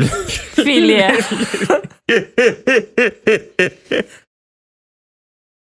Например, те же самые русские сезоны. Ну, это не эмиграция, да, но это, тем не менее, влияние, влияние э, русской культуры на западную культуру, которая была в 20 веке.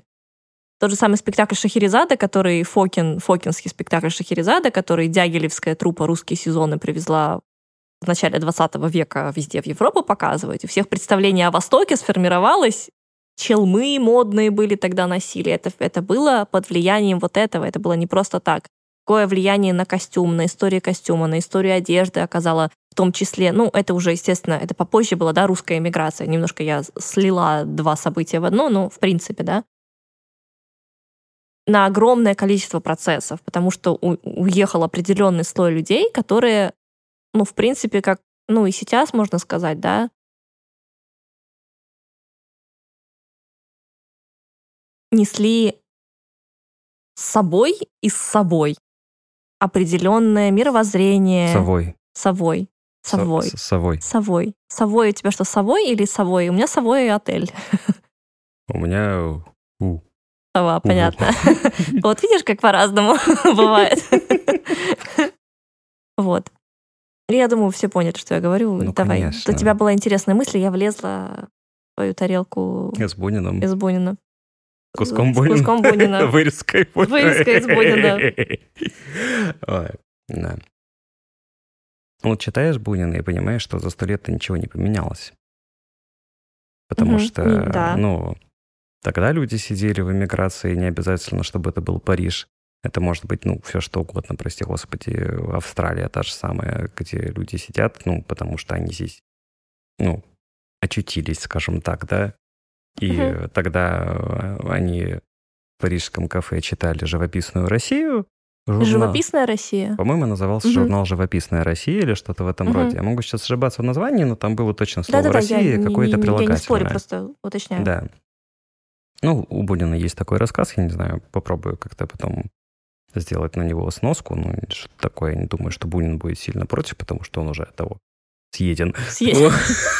Оставь уже Бунина в покое. Вот.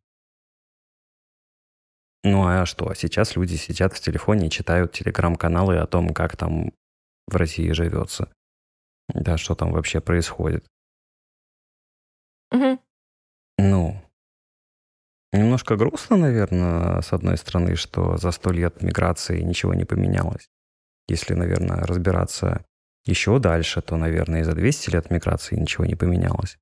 Да, то есть одно дело, когда люди просто уезжают по своему желанию, да, когда мы говорим о слове миграция, как правило, имеется в виду какая-то массовая миграция.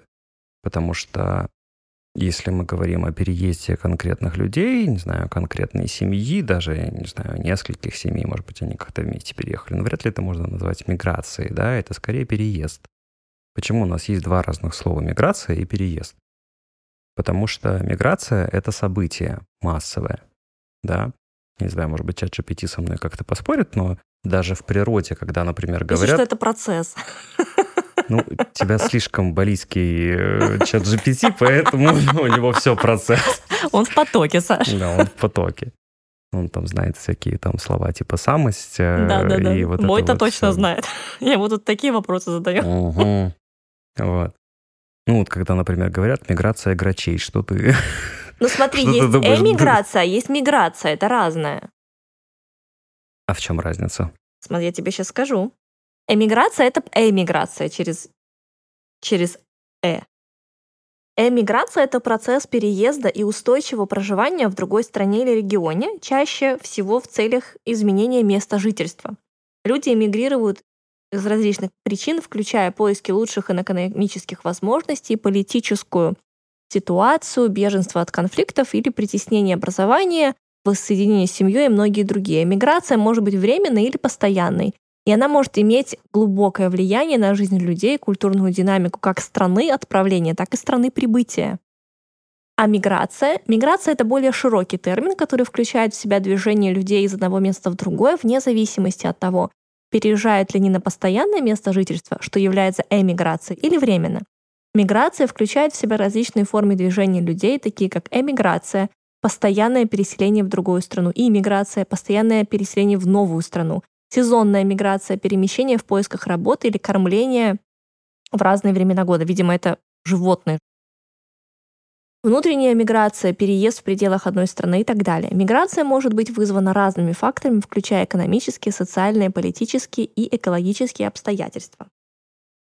Ты знаешь, вот ты сейчас все говорил, что за сто лет ничего не поменялось, да, что эмиграция, ну вот Ну, люди если тоже там читать литературу Да, и да, да, делать да, да. аналогию с тем, как люди себя сейчас ведут, то да.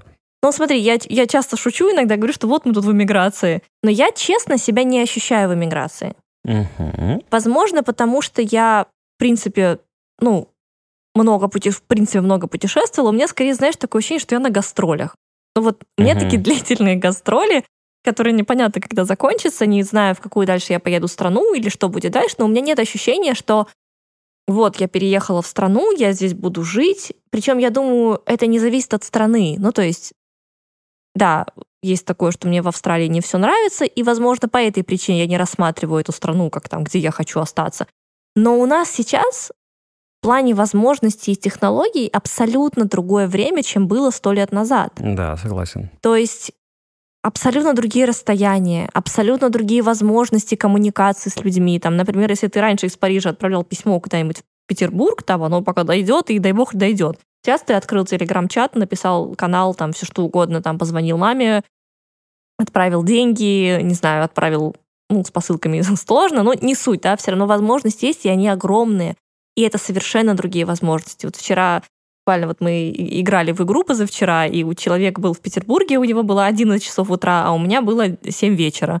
Ну, то есть, и мы с ней сидели в один и тот же момент времени, разделенные расстоянием, но вот мы сидели играли э, вот в игру. И, ну, то есть в этом плане, мне кажется, у нас сейчас немножко другая ситуация, чем у людей сто лет назад, потому что такое ощущение, что, опять-таки, да, я свое предположение строю снова на литературе того времени, да, которое можно почитать, то тогда как будто бы уезжали вот навсегда навеки вечные. То есть ты уезжаешь и все. Сейчас, ну, сейчас другое. Сейчас скорость изменения другая совершенно. Событий, событийный ряд очень интенсивный. Все очень быстро. Ты сегодня здесь, завтра ты там. Появилась вот эта вот огромная... Ну, я не отношусь к этому звену, да? Э, Как вы, кто вы? Удаленщики.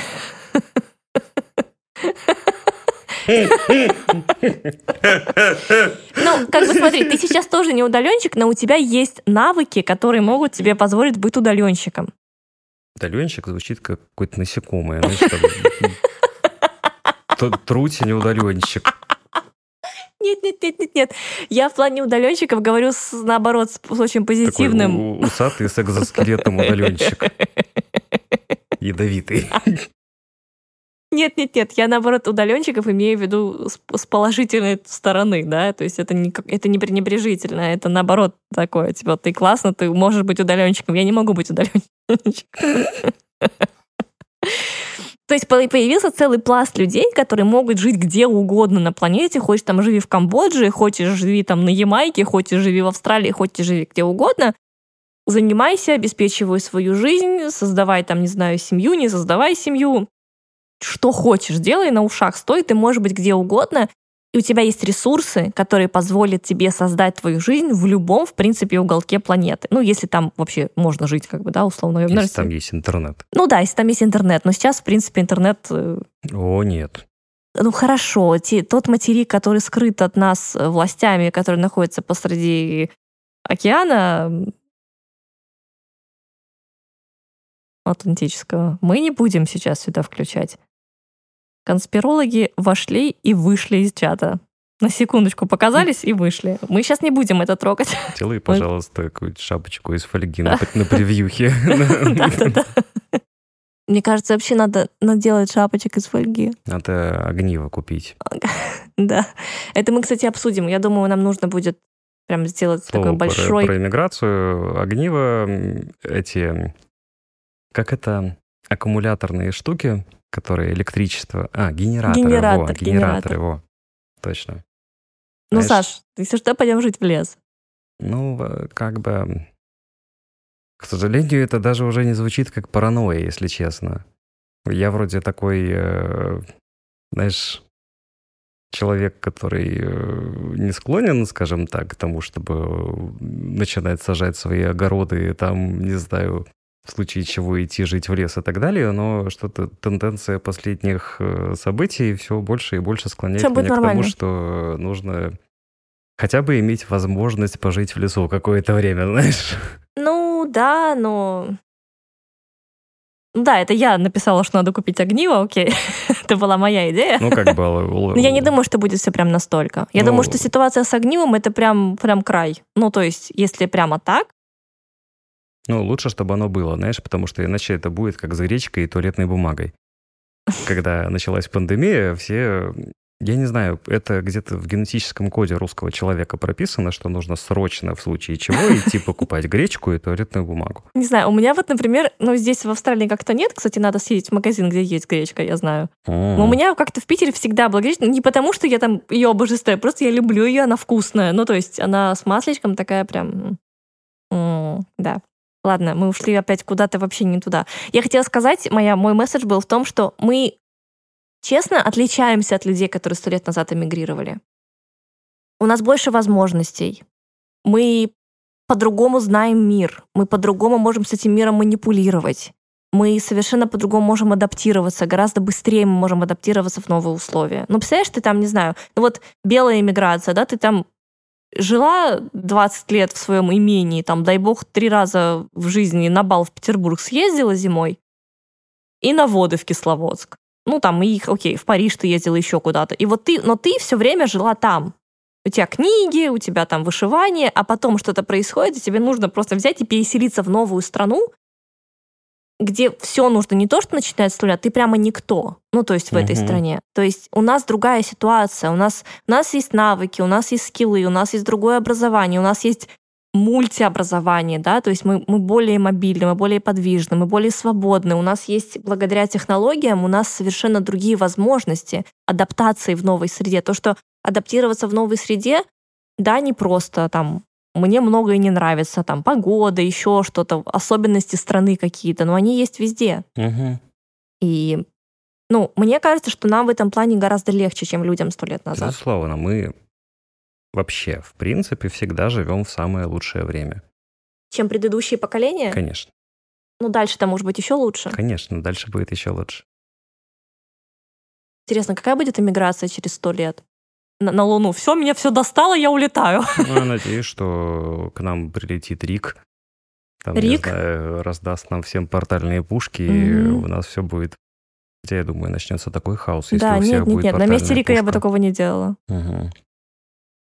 Ну, в плане огнива жизни в лесу у нас уже есть Лезерман, как бы, который помогает нам во всех... Резать тыкву. Резать тыкву и во всех остальных событиях нашей жизни. Вот. Но огниво, конечно, хорошая тема.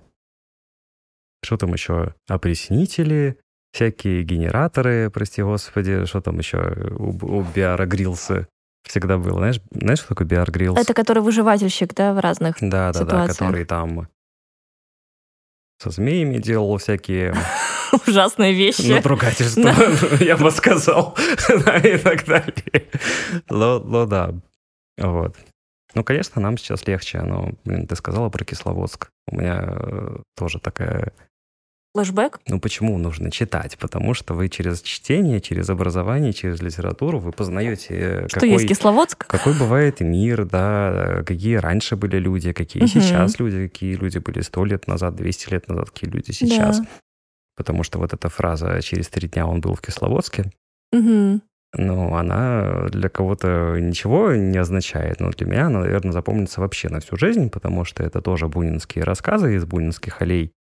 Чё- э, Темная аллея. Темные аллеи, господи, да.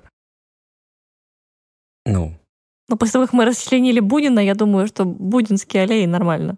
ну, мужик какой-то приехал, значит, в какой-то дом, если кратко. Да. Там не было отца, потому что он куда-то уехал на работу. Там была маленькая девочка, 14 лет. И, э, значит, он ей воспользовался, можно сказать, по его э, желанию. Мгм. Вот. И она ему говорит, что ну а что ж мне теперь делать-то?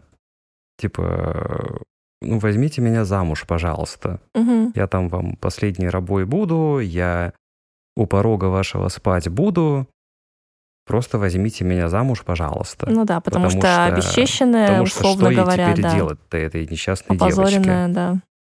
Тоже такой бред. Да, я с отцом с твоим поговорю, там, я женюсь на тебе. Сел на Тип- лошадь и... Типа, ну, на самом деле, он не хотел ей ничего объяснять, просто чтобы она от него отвалила. Потому что она ему была ну, Безразлична. не нужна и так далее. Как бы для него это вообще ничего, это просто удовлетворение каких-то его физических потребностей, а для нее это, ну, вся жизнь на самом деле перевернулась. Вот. И написано в конце рассказа, через три дня он уже был в Кисловодске. Ну да. Да. Вот. Ну, конечно, вот эта тема с обесчещиванием, скажем так, она сейчас немного другое значение имеет, да, потому что, ну, как бы не обязательно тебе быть за кем-то замужем, тебе не обязательно, там, не знаю, до В этом плане нам тоже сильно легче. Ну, Да, конечно. Не, ну, прости господи, не обязательно до замужества хранить свою девственность. ну да. или и- вот это все. Как Мгм. бы, ну, как бы Ну и замуж-то не обязательно. Ну, И- как бы и это за- вообще и- пережиток. И замуж не обязательно выходить, и, ну, многое не обязательно, да, ну, вот эта тема о том, что через три дня он уже был в Кисловодске, о том, что, ну, как бы ты... Ну, поэтому рассказы Бунина не, не знаешь, такие кому верить, не знаешь, э, как, э, не знаю, положиться на какого-то человека, если тебе на самом деле хочется на него положиться, да. Потому что вот эта девочка, она хотела на самом деле положиться на этого мужчину. Она Ну, слушай, ты хотела, знаешь, я думаю, извини, что я тебя перебиваю, мне кажется, я, возможно, сейчас вообще люто ошибаюсь, и меня закидают гнилыми помидорами, мгм. но мне кажется, что у людей 20 века до определенных событий исторических, именно в Мгм. 20 веке, у них не было, у них было создание, сознание до определенного уровня, ну, условно говоря, сейчас очень какой-то такой растянутый, корявый термин скажу, они не дошли до экзистенциального кризиса. Что ты имеешь в виду? Ну, смотри, вот у нее вот эта ситуация, да, вот, Но вот. она еще не сформирована. да, она, не ребенок. сформирована, я понимаю прекрасно. Это скорее личная трагедия. Конечно. Это, ну, трагедия или как это там у нее в жизни развернется, да, то есть это какая-то личная линия, и, условно говоря, они жили жизнь, они жили просто. Вот у них, тем более она, ну вот ге- героиня, да, персонаж этого рассказа, она, так я поняла, крестьянская какая-то девочка. Да, крестьянская Скорее девочка. всего, она, ну, она очень близка к жизни. Она близка там к смерти там животных, например, Мгм, к рождению животных. Она знает, как устроена жизнь через, через вот это, через близость к определенную близость с природой. мгм. И, ну, опять-таки, да, ни в коем случае это не какое-то не уничижение по- подобного, да, уклада, да, подобного восприятия подо- подобной жизни, но это жизнь, идущая очень близко к жизни, тесно с ней соприка- соприкасающаяся. Она не ответвляется куда-то в какие-то философские размышления, в другие планеты, в какие-то там, я не знаю, симуляции, куда-то еще. У нее нет вот этого надлома, у нее нет это тоже, возможно, я заблуждаюсь очень сильно, возможно, все там действительно так есть. Просто я вижу это так. Нет пути, как бы нет пути, ну, который тебя ведет вот в эту экзистенциальную тоску. И мне кажется, это мы смотрим с нашего, потому что люди, рож- рожденные после вот этих всех событий 20 века, да, ну, мы по-другому вообще смотрим на все. Ну, мне так кажется, да, чем человек, который жил сто лет назад. В том числе мы смотрим по-другому на иммиграцию и образование. Ну, да. Потому что, ну, образование, ну, даже сейчас-то на самом деле это можно сказать привилегия в каком-то смысле, пусть и широкая, но все-таки привилегия, да.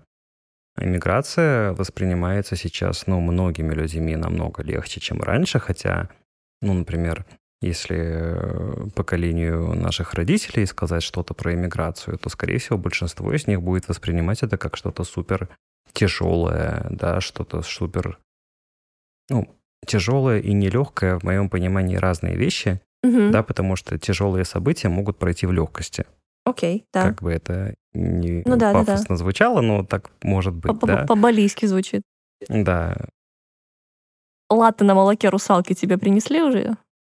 Бали уже не тот, Запаздываю, да? не, не торт. Вот. Ну, ты понимаешь, что я имею в виду, Мгм. когда говорю, Да, что конечно. тяжелые события могут пройти в Да-да-да. легкости. Хотя они по-прежнему будут тяжелыми. Вот. И э, для нас, например, с тобой иммиграция дается, ну, все-таки легче, чем для людей 20 века. Однозначно, однозначно. Для людей 19 века. Да даже для людей конца 20 века. в Нью-Йорке есть знаменитый Брайтон район, совершенно не такой Брайтон, как здесь в Мельбурне, да, здесь в Брайтон в Мельбурне это очень богатый, классный такой район. Брайтон в Нью-Йорке, это вот, знаешь, ты вот Нью-Йорк, Нью-Йорк, современный Нью-Йорк 2023 года, потом ты едешь в Брайтон, и там 90-е. Такие советские 90-е. Советские 90-е, такие вот прям вот, вот прям вот, вот, вот прям вот они. И угу. знаешь, люди я, я, у меня не получилось прямо пообщаться с местными людьми, которые туда эмигрировали, да, мы просто гуляли по району, там зашли куда-то поели, вареники, знаешь, что такое вот. Вареники. Вареники, да. И, ну, как будто бы ты эмигрируешь, но ты эмигрируешь из какой-то точки своего пространства времени жизни, и ты угу. эмигрируешь в другую страну, и ты застреешь в этой точке пространства времени своей жизни. То есть, типа если ты, ты эмигрировал в 90-е, ты перетаскиваешь за собой 90-е, и все, ты остаешься в 90-х. То есть ты, ну или в любых других, то есть ты никуда дальше, ну, по крайней мере, это то, что я увидела в Брайтоне вот, вот тогда, когда я была там. Ну, то есть там есть вот эти русские дедушки и бабушки, которые не стали американцами. Именно. Они продолжили быть вот этими людьми, которыми они также и были в России или там, не знаю, откуда они да, выезжали, да, да. То есть из ассимиляции как, как таковой не произошло. Угу. Произошла, наоборот, большая сепарация от, от общества, в которое вы переехали, потому что вы живете в районе, да, в своем, да, многие угу. даже по-английски не говорят. Вот, и опять-таки... Ну, как и здесь, многие как люди и здесь, не говорят по-английски, Как и здесь, например. многие иммигранты, да, не говорят по-английски. Да-да-да, вот мы, например, были, когда вот э, вчера, вот где мы с тобой были, и я говорю девушке, я хочу расплатиться. Угу. Она на меня смотрит, ну, это как бы это заведение, в котором люди постоянно расплачиваются. Это, в общем-то, все, что они там делают. Да, а где это мы были? В салоне. А! На этом... Да-да-да, все, я забыла.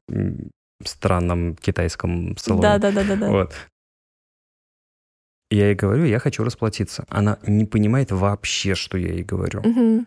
То есть у нее уровень английского просто нулевой. Угу. Не так, что она что-то там где-то какие-то circumstances да, да, не да. понимает какие-то такие хитро сказанные слова.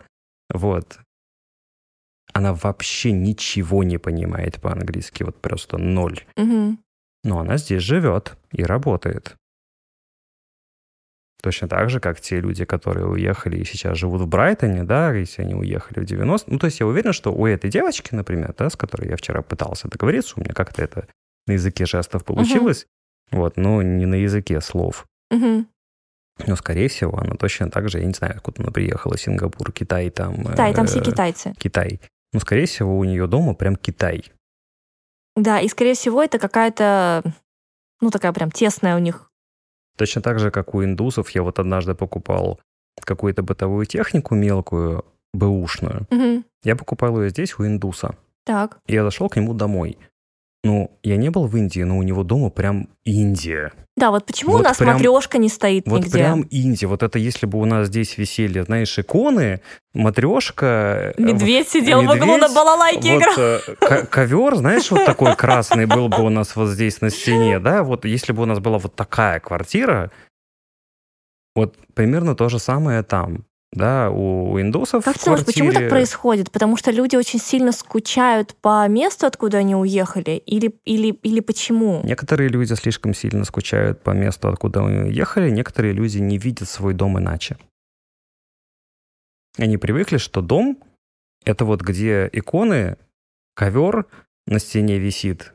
Но не все ведь дома сейчас такие в России икона, ковер и медведь с балалайкой. Не все, не все, но те люди, которые живут в домах, которые без икон, ковров и балалаек, они и переезжают в дома, которые не выглядят как иконы, ковры и балалайки. Нет, ну, у моих жили... родителей был ковер на стене, естественно, но потом они переехали в новую квартиру, и ковер уже не висел на стене. Вообще ковра никакого нет, что он там уже не смотрелся по дизайну. Ну, то есть... Ну, как тебе сказать? Многие, например, Нет, не то, могут что, прости, жить может, без... я тебя перебью, да? да? Мы импринтированы ковром, это однозначно. Определенное поколение людей, рожденных в определенное время, у нас есть вот это вот, ну, с ковром история, я думаю, у очень ну, многих почему есть. все русскоговорящие люди, если кто-то говорит ковер на стене, все знают. Все до единого знают, что имеется в виду. Да. Даже если вы не... Я уверен, что люди, даже которые никогда этого не видели, Да, они, они на знают, что каком-то это, да. генетическом уровне знают, что имеется в виду. Так же, как знаешь, вот это вот, как эта процедура называлась? Кварцевание или, или что? Это когда в рот вставляли такую О, штуку господи, кварцевание. и, и а, просвечивали там вот это вот внутри. Мгм. Я не знаю, это у нас в Питере такое было. Мы постоянно ходили на такие штуки, ну, из-за того, что там туберкулез и все такое. на этом, на На болотах. болоте. Да. Я помню все детство с этой... Да, я показала сейчас, как это выглядит. Вот это вот, да. Готовили к богемной жизни. Вот. Ну, окей. Ну, а почему индусы переезжают, и у них в доме... Ну, знаешь, может быть, это продиктовано религией. Ну, вполне же такое, если ты, например, там таксальный индус, у тебя должны быть какие-то там, тебя есть определенный бог, которому ты поклоняешься, да? Мы сейчас как бы это не высмеиваем, просто мы рассматриваем, как, как это есть. Возможно, там это должна быть определенная атмосфера, потому что должен быть какой-то алтарь, должны цветы лежать, должны благовония куриться какие-то. То есть, может быть, с этим это связано. Именно с убеждениями. Может быть, Религиозными? Да, может быть, просто у нас нет убеждений. Мы такие, типа. Ну почему, когда представляешь китайскую квартиру, ты представляешь вот ровно так, как она и есть, хотя ты никогда не был в китайской Как ты квартире? представляешь китайскую Как квартиру? Я вот по тиктокам. как магазин фэншуя. Нет, а я не так представляю. Я по тиктокам представляю китайскую квартиру. Есть тиктоки? Тебе сколько? 14? У меня есть у меня есть очень непопулярная страница в ТикТоке. Simple Dimple, знаешь, что такое? О, боже мой. А ты знаешь? Ну, ты помладше меня, ты должен знать. Блин, я знал, но я как-то... Потому что ты дед, который радио слушает. Подожди, Что это такое? это что-то... Саш, мы с тобой деды. Ну, я знаю Хаги-Ваги, Так, что такое. И... Господи, как это же... песня. Simple Dimple — это песня. Simple Dimple — это да, песня? да, это песня. Это разве не игрушка? И игрушка, видимо. Так это песня или игрушка? Это не может быть песня и игрушка. Почему? Песня, значит, об игрушке. Вряд ли это игрушка, а песня. Игрушка. Игрушка. И как она выглядит? Я покажу тебе картинку, я не... А, это вот это. Хоп. Это не Какая? Simple Dimple, это Поппет. Ну, Саш, Интернет просто слишком старый для этого. Он хорошо, думает, у меня мой что- старый потому интернет, что- потому, что, я его все- хозяйка, окей. Потому что все деды, которые, ну, Давай я у бы, чата GPT спрошу. ты он, то есть, думаешь, знает, что такое Simple Dimple, он не знает Да. даже, что такое сусеки, прости господи. Сейчас. Между прочим, если вы не знали, что такое сусеки, то это дно амбара, Да, закром. закром, да, закрома и вот это вот все такие слова. Саш, Simple Dimple, как говорит ChatGPT, который обновился в 2022 году. Ага. Это популярная антистрессовая игрушка, предназначенная для расслабления и уменьшения стресса. Она представляет собой небольшой пластиковый или силиконовый девайс в форме двух выпуклых пуговок, которые... Девайс? Выпуклых пуговок, которые можно нажимать и поворачивать в разные стороны. Simple Dimple обычно имеет приятное тактильное ощущение при нажатии на пуговки и может служить занятием для рук в течение дня. Ладно, давай мы это моем оставим, потому что занятия сейчас... для рук в течение дня были другими. Поэтому это многое объясняет.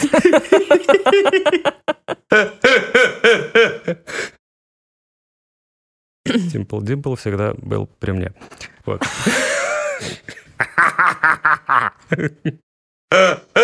Господи, как с этого съехать теперь? Ой. Вот ты знал, где твоя правая рука, да? Мои практики тебе не нужны. Я знал. Да. Я представляю себе китайскую квартиру по роликам из ТикТока. Видела вот эти ролики длину, длиннющие, где типа девочка просыпается, и там квартира нашпигована всякими разными дурацкими примочками, типа Как будто это большая реклама Алиэкспресса. да, да, да, да, да, да, да. Вот я честно себе китайскую квартиру представляю примерно так. Какая-нибудь странная не знаю, стиральная машина Да, да, в да, да, да, виде да, да. Пикачу. Да, потом Э, какая-нибудь там- такая на колесиках коробочка, где много всяких штучечек, куда ты можешь положить другие штучечки. Вот, вот, вот Да, да, такое да, вот да, все. да, да. Мне почему-то кажется, что это не настоящая квартира, а Окей, это какая-то, окей. знаешь, помнишь видео с инфлюенсерской фермы? В, Это в Индонезии, жесть в да, это ты мне Индонезии. прислал, это Я жутко. тебе прислал, это такая жесть. Это вот, если вы не видели, то это такой огромный ангар, да. где куча маленьких помещений, Зоны, з- зонированный в которых ангар. вот эти богатые инфлюенсеры, если можно так сказать, снимают свой контент. И это прям производство. Да, я не знала, что это так выглядит. Ну, то есть, Потому что с телефона ты снимаешь, и как бы непонятно же, что там. конечно, И- конечно, и ты видишь конечно. только вот человека, который там какую-то распаковку делает, Там распаковка, там какую-то игру, танцы, там танцы, спорт, там, там, там мейкап, по всем, да, всё. все, Хотя готовка это там была, это по-моему. все в одном ангаре да, находится. Да, да, да. С И- лампами, с подсветками, сзади может быть какой-то фон, Это жуть. изолированные комнаты, и вот они ведут вот эти просто стримы, записывают видео, и это выглядит, если честно, ну так, жутко. Ну, это как, как черное зеркало какое-то. Да, знаешь, да, да, где да, да, да, да, реально. М. Я знаю, что есть всякие тикток-дома, потому что я молодежный и популярный. Вот, Хотя, может быть, сейчас уже нет никаких тикток-домов, но идея была примерно такая Мгм. что эти обоссанные тиктокеры, они там... Зачем ты так про них? Это же это правда. Ладно. Они сидят там... У меня э, тоже ТикТок есть, Саш. ты- У тебя хороший тикток. У меня последнее видео, знаешь, сколько просмотров набрало? Сколько? Два. И есть прям тикток-дома, да, Мгм. такие примерно, которые похожи на вот эти производственные фирмы инфлюенсеров в Индонезии. И там Мгм. молодые э, мальчики и девочки прям собираются и вместе коллабятся, делают всякие тиктоки. Почему? Потому что коллабы — это всегда интересно. Коллабы — это всегда больше просмотров, да, потому что у вас есть такая воронка просмотров, как бы, да, что аудитория одного Этих аудитория чувака, этих. аудитория другого чувака сливается, и в итоге у обоих чуваков больше просмотров. Это как э, древние феодальные княжества выдавали замуж своих дочерей и сыновей, чтобы Ну да, да, это тоже коллаба. ба- коллаба такая была, да. Была вот коллаба, например, у Balenciaga и Adidas. Мгм. Знаешь, как это выглядело? Знаешь, как Adidas выглядит? Значок вот этот, Да, три- трилистник вот Да, этот. да, да, да, да. Не полосы, А а- трилистник, а вот этот да, да, да. трилистник такой, ал- Да. алдовый такой. Ага. И вот синий костюм, трилистник, и вместо Adidas написано Balenciaga. Это выглядит как лютая паль с рынка. Когда вот, не знаю, трилистника написано было Nike или Да, еще да, да, что-то да, в да, этом да, роде. да, Вот, да, не знаю, в Ташкенте на ипподроме такое можно было купить. Ну, это вот какой-то самый вот такой лютый, жуткий рынок, где вот продается вот прям максимальная паль. И вот это тоже, вот такая коллаба у них вышла, что вот этот трилистник, и просто написано снизу вместо Adidas Balenciaga. Как будто люди, которые на заводе работают, э, перепутали, что им там пришивать. Ну, это так выглядит жутко, конечно. Ну, может, это у нас каких-то э, таких, знаешь, российских людей такая, такое восприятие всего этого, потому что у нас вот эти три полоски там и... Ассоциация, да? На кар- картаны сразу, да? От отрывание пяточек от э, пола, когда на картах сидишь, это, ну, немножко такое вот э, пацанское представление о жизни, да. И, ну, естественно, ты должен быть в Адидасе, как еще, что ты... Лох. Да. Ну и, естественно, ни у кого, скорее всего, не было оригинального Адидаса. У всех был Адидас с рынка и Ну да, да, да, еще да, что-то да. в этом роде, там вот это за три копейки, знаешь, вот эти... есть- Вообще, ты Господи, знаешь, что интересно? Говорит я что-то такое. Ты видела фотографию, где нога такая худая, Так, видно, что это русская нога. так. О, И там брюки классические, Такие с- с- со, отутюженные. ст- со стрелочкой. Да. Из-под брюк вылезают треники, Так. и в туфле это все в такой остроносой. Треники такие вот с, с этим. Ну, нет, ну, треники имеется в А, виду такие окей. спортивки Спортивки. адидасовские, которые вот А такие почему ры- так? ры- И все это в рыночные. туфле. И все это в остроносой туфле. Ну, это может быть какая-нибудь Венгрия еще или Болгария, не знаю. Думаешь? Ну да. Где тренера по художественной гимнастике курят постоянно. Да-да-да, что-то такое. Ну, может быть, но, в принципе, вся вот эта... Ну да, это было не только в России, естественно, это было и в Венгрии. И... Я хотела сказать, что, знаешь, ну, мы, мы с тобой затронули буквально пару дней назад. Что-то мы с тобой смотрели. Что мы с тобой смотрели? О чем? И ты возмутился, что почему нельзя свести звук.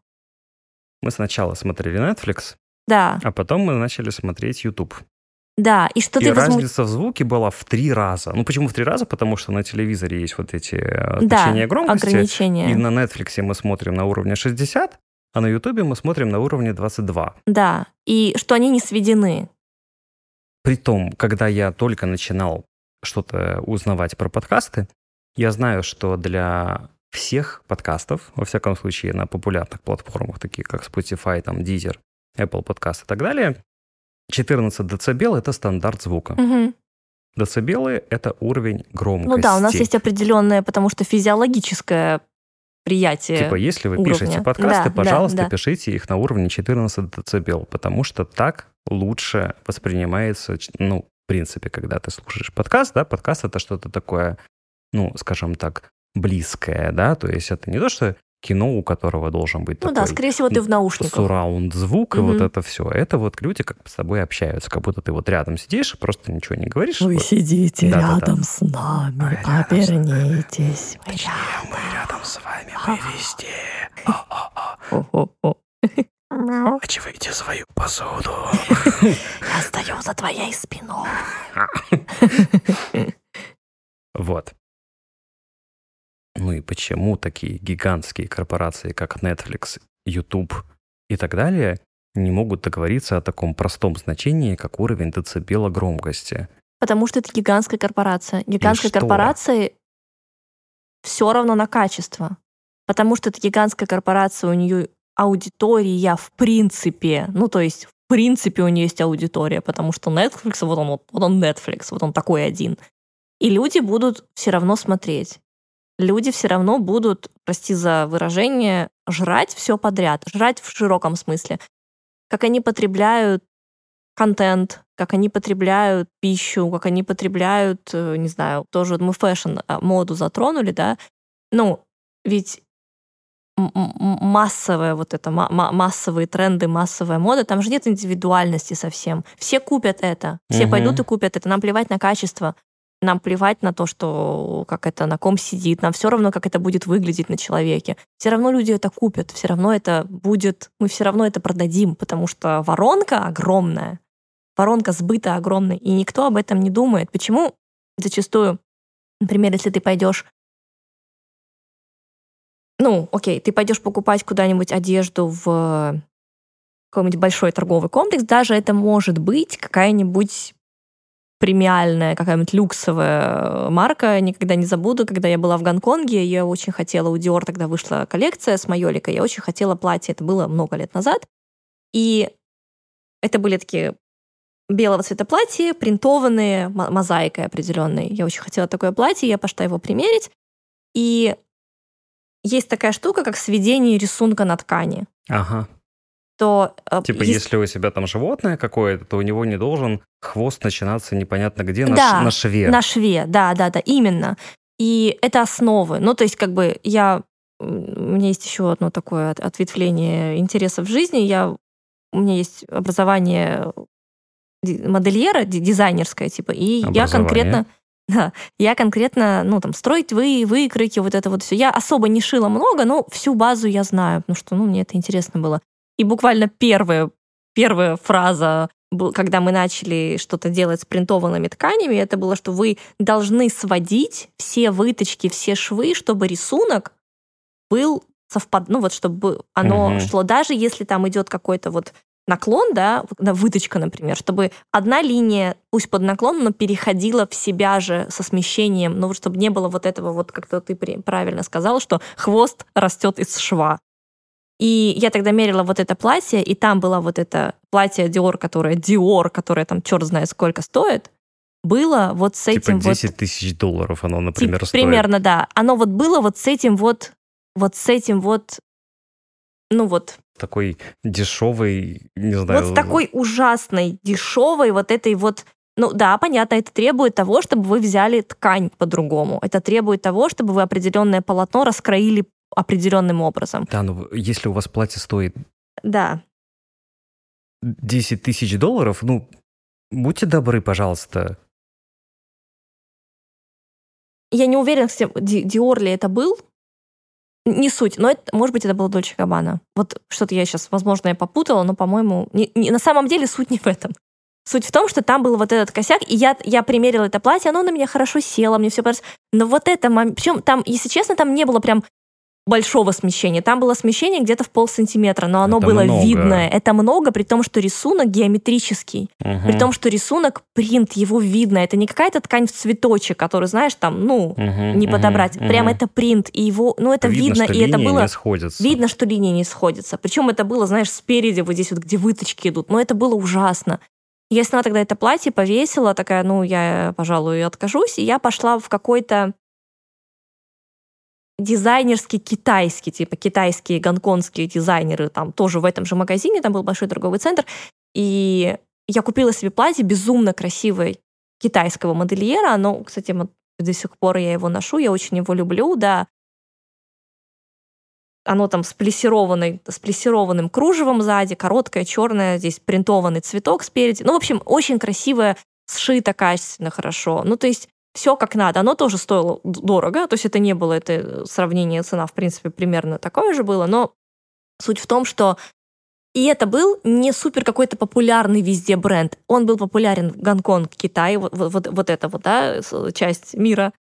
Но это не был мировой бренд какой-то, да, и к чему я все это веду, что зачастую я тоже с таким сталкивалась, что иногда какой-то супер-супер-пупер бренд, они не думают о качестве, все равно купят, потому что есть люди зависимые от бренда, да, что у меня должны быть там, не знаю, от Гуччи лоферы, ну типа или что-нибудь такое. А, например, какой-то маленький магазин, который производит одежду, дизайнер. В Питере очень много было там питерских дизайнеров, да, которые сделали действительно, действительно очень качественно, из качественных материалов, очень интересные выкройки. Была всегда свежая кожа. У них всегда была свежая кожа и выкройки.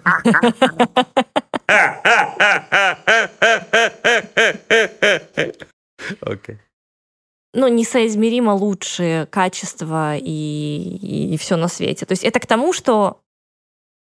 Ну, потому что потеря клиента, то, что я не пошла и не купила вот это платье здесь косарей, ну, типа, этому бренду все равно. Придет друг, кто-то другой и купит, потому что это бренд, потому что там написано вот это. Как оно сделано, людям плевать зачастую. Мгм.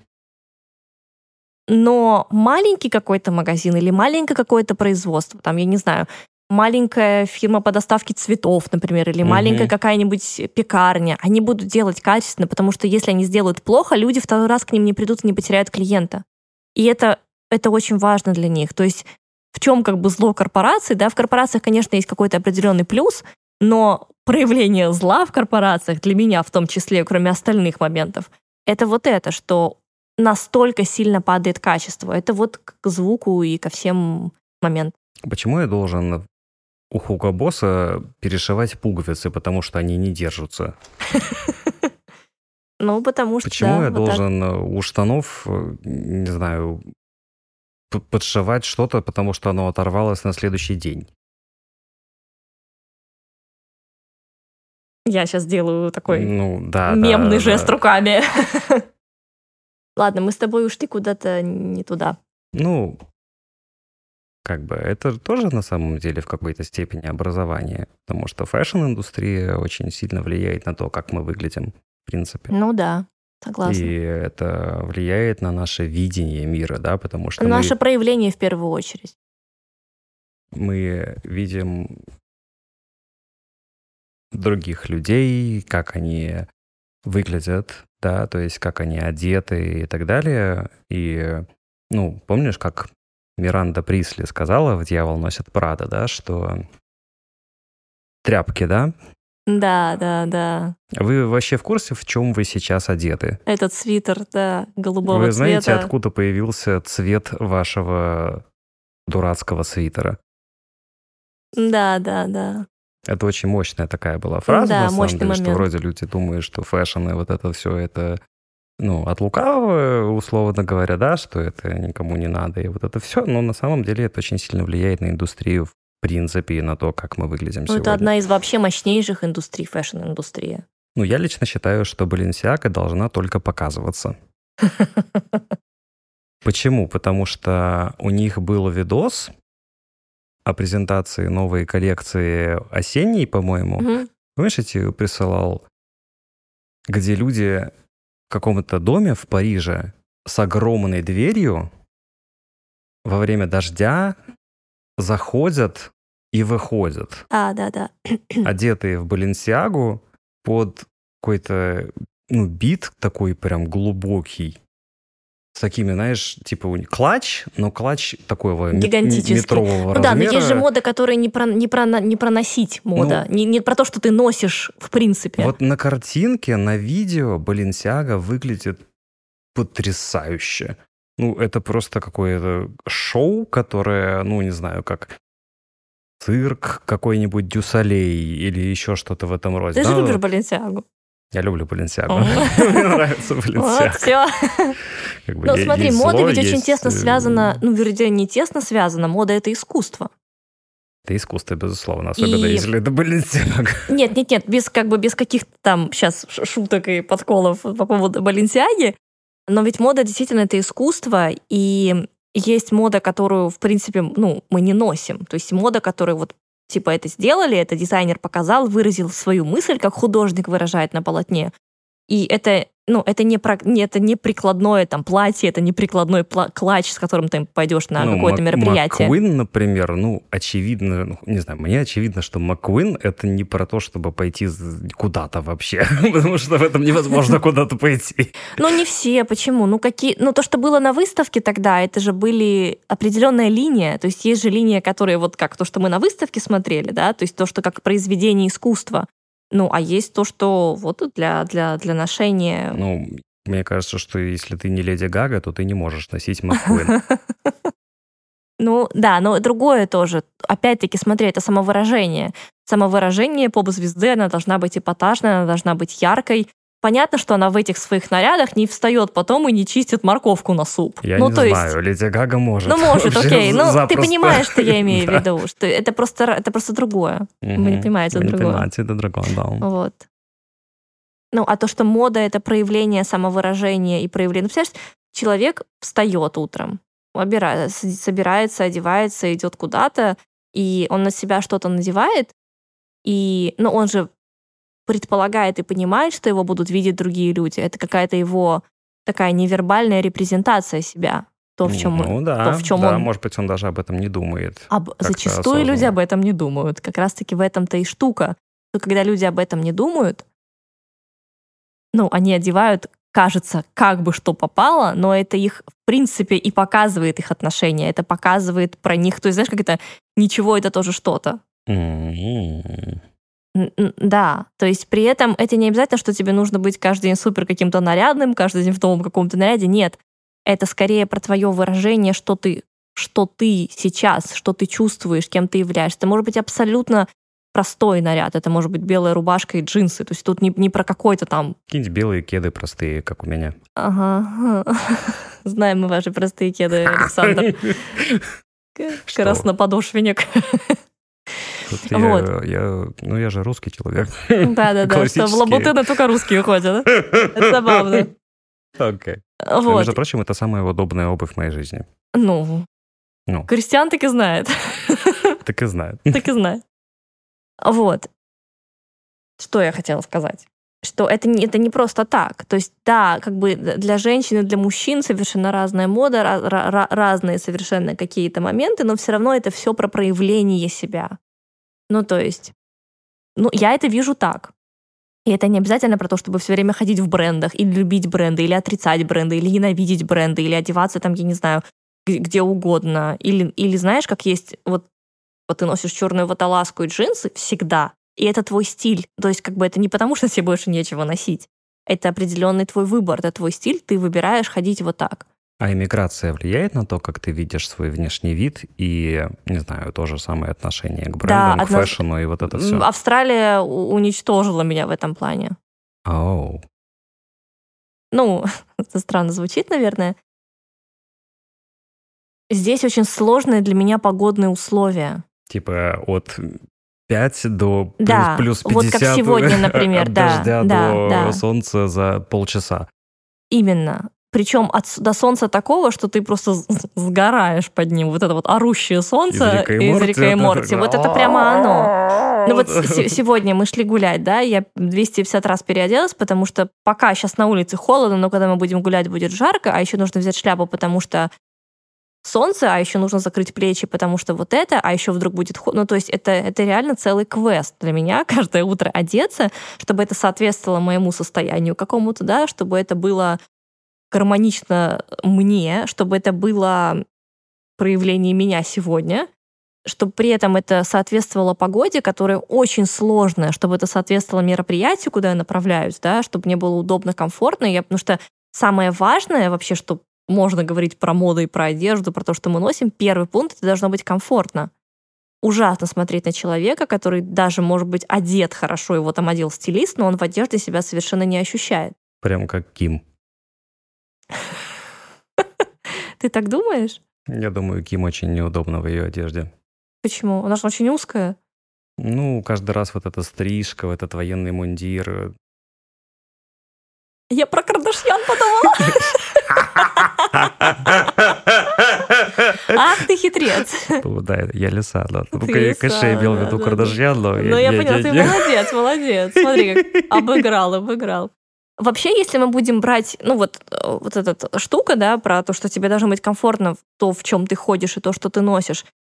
Я вчера еще про это думала, когда мы смотрели вот этот вот, прости господи, при свечах концерт Мгм. для наших слушателей. Там не только была скрипка, поскольку там были произведения Чайковского из э, балетов «Лебединое озеро», «Спящая красавица» и «Щелкунчик».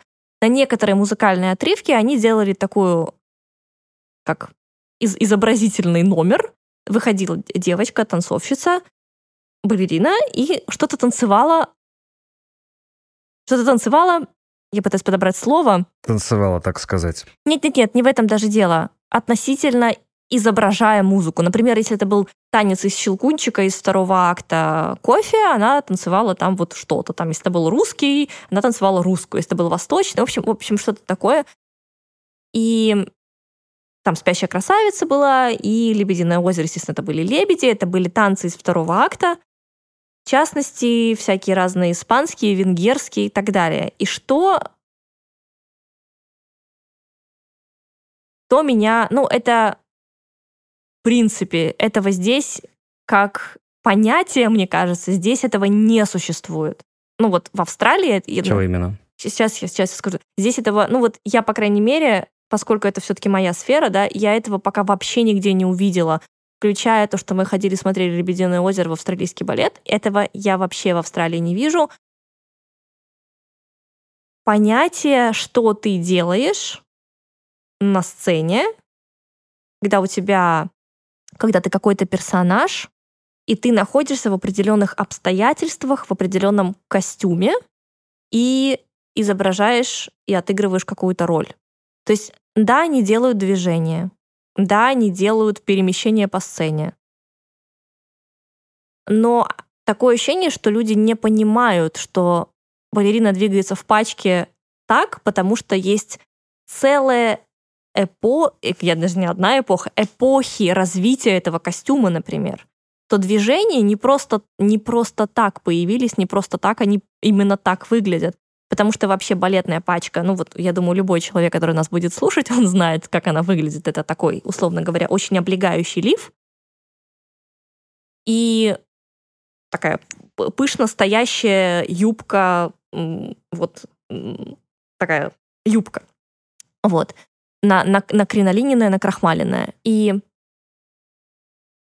и не просто так это так выглядит, потому что вообще-то изначально вот это вот, то, что мы сейчас называем балетной пачкой, Мгм. это было платье в пол, платье с кринолином. Платье в пол. Конечно, это было платье в пол, платье с обручем, кринолиновое платье вот старинное, прям то, как ты себе его представляешь.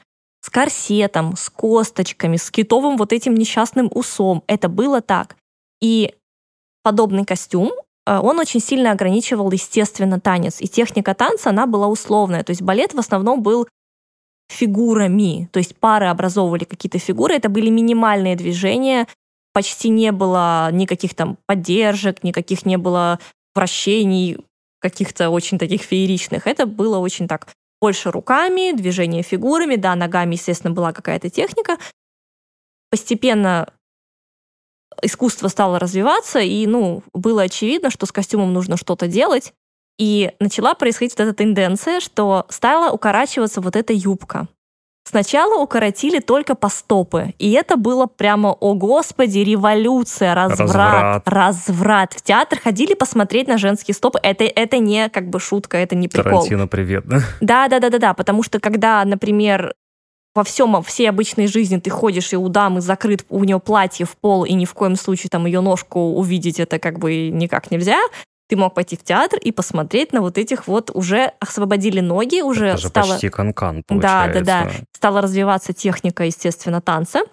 Потом еще потребовалось больше, еще укоротили, стали видны икры, дальше колени, то есть это уже было вообще как бы за предел, за предел.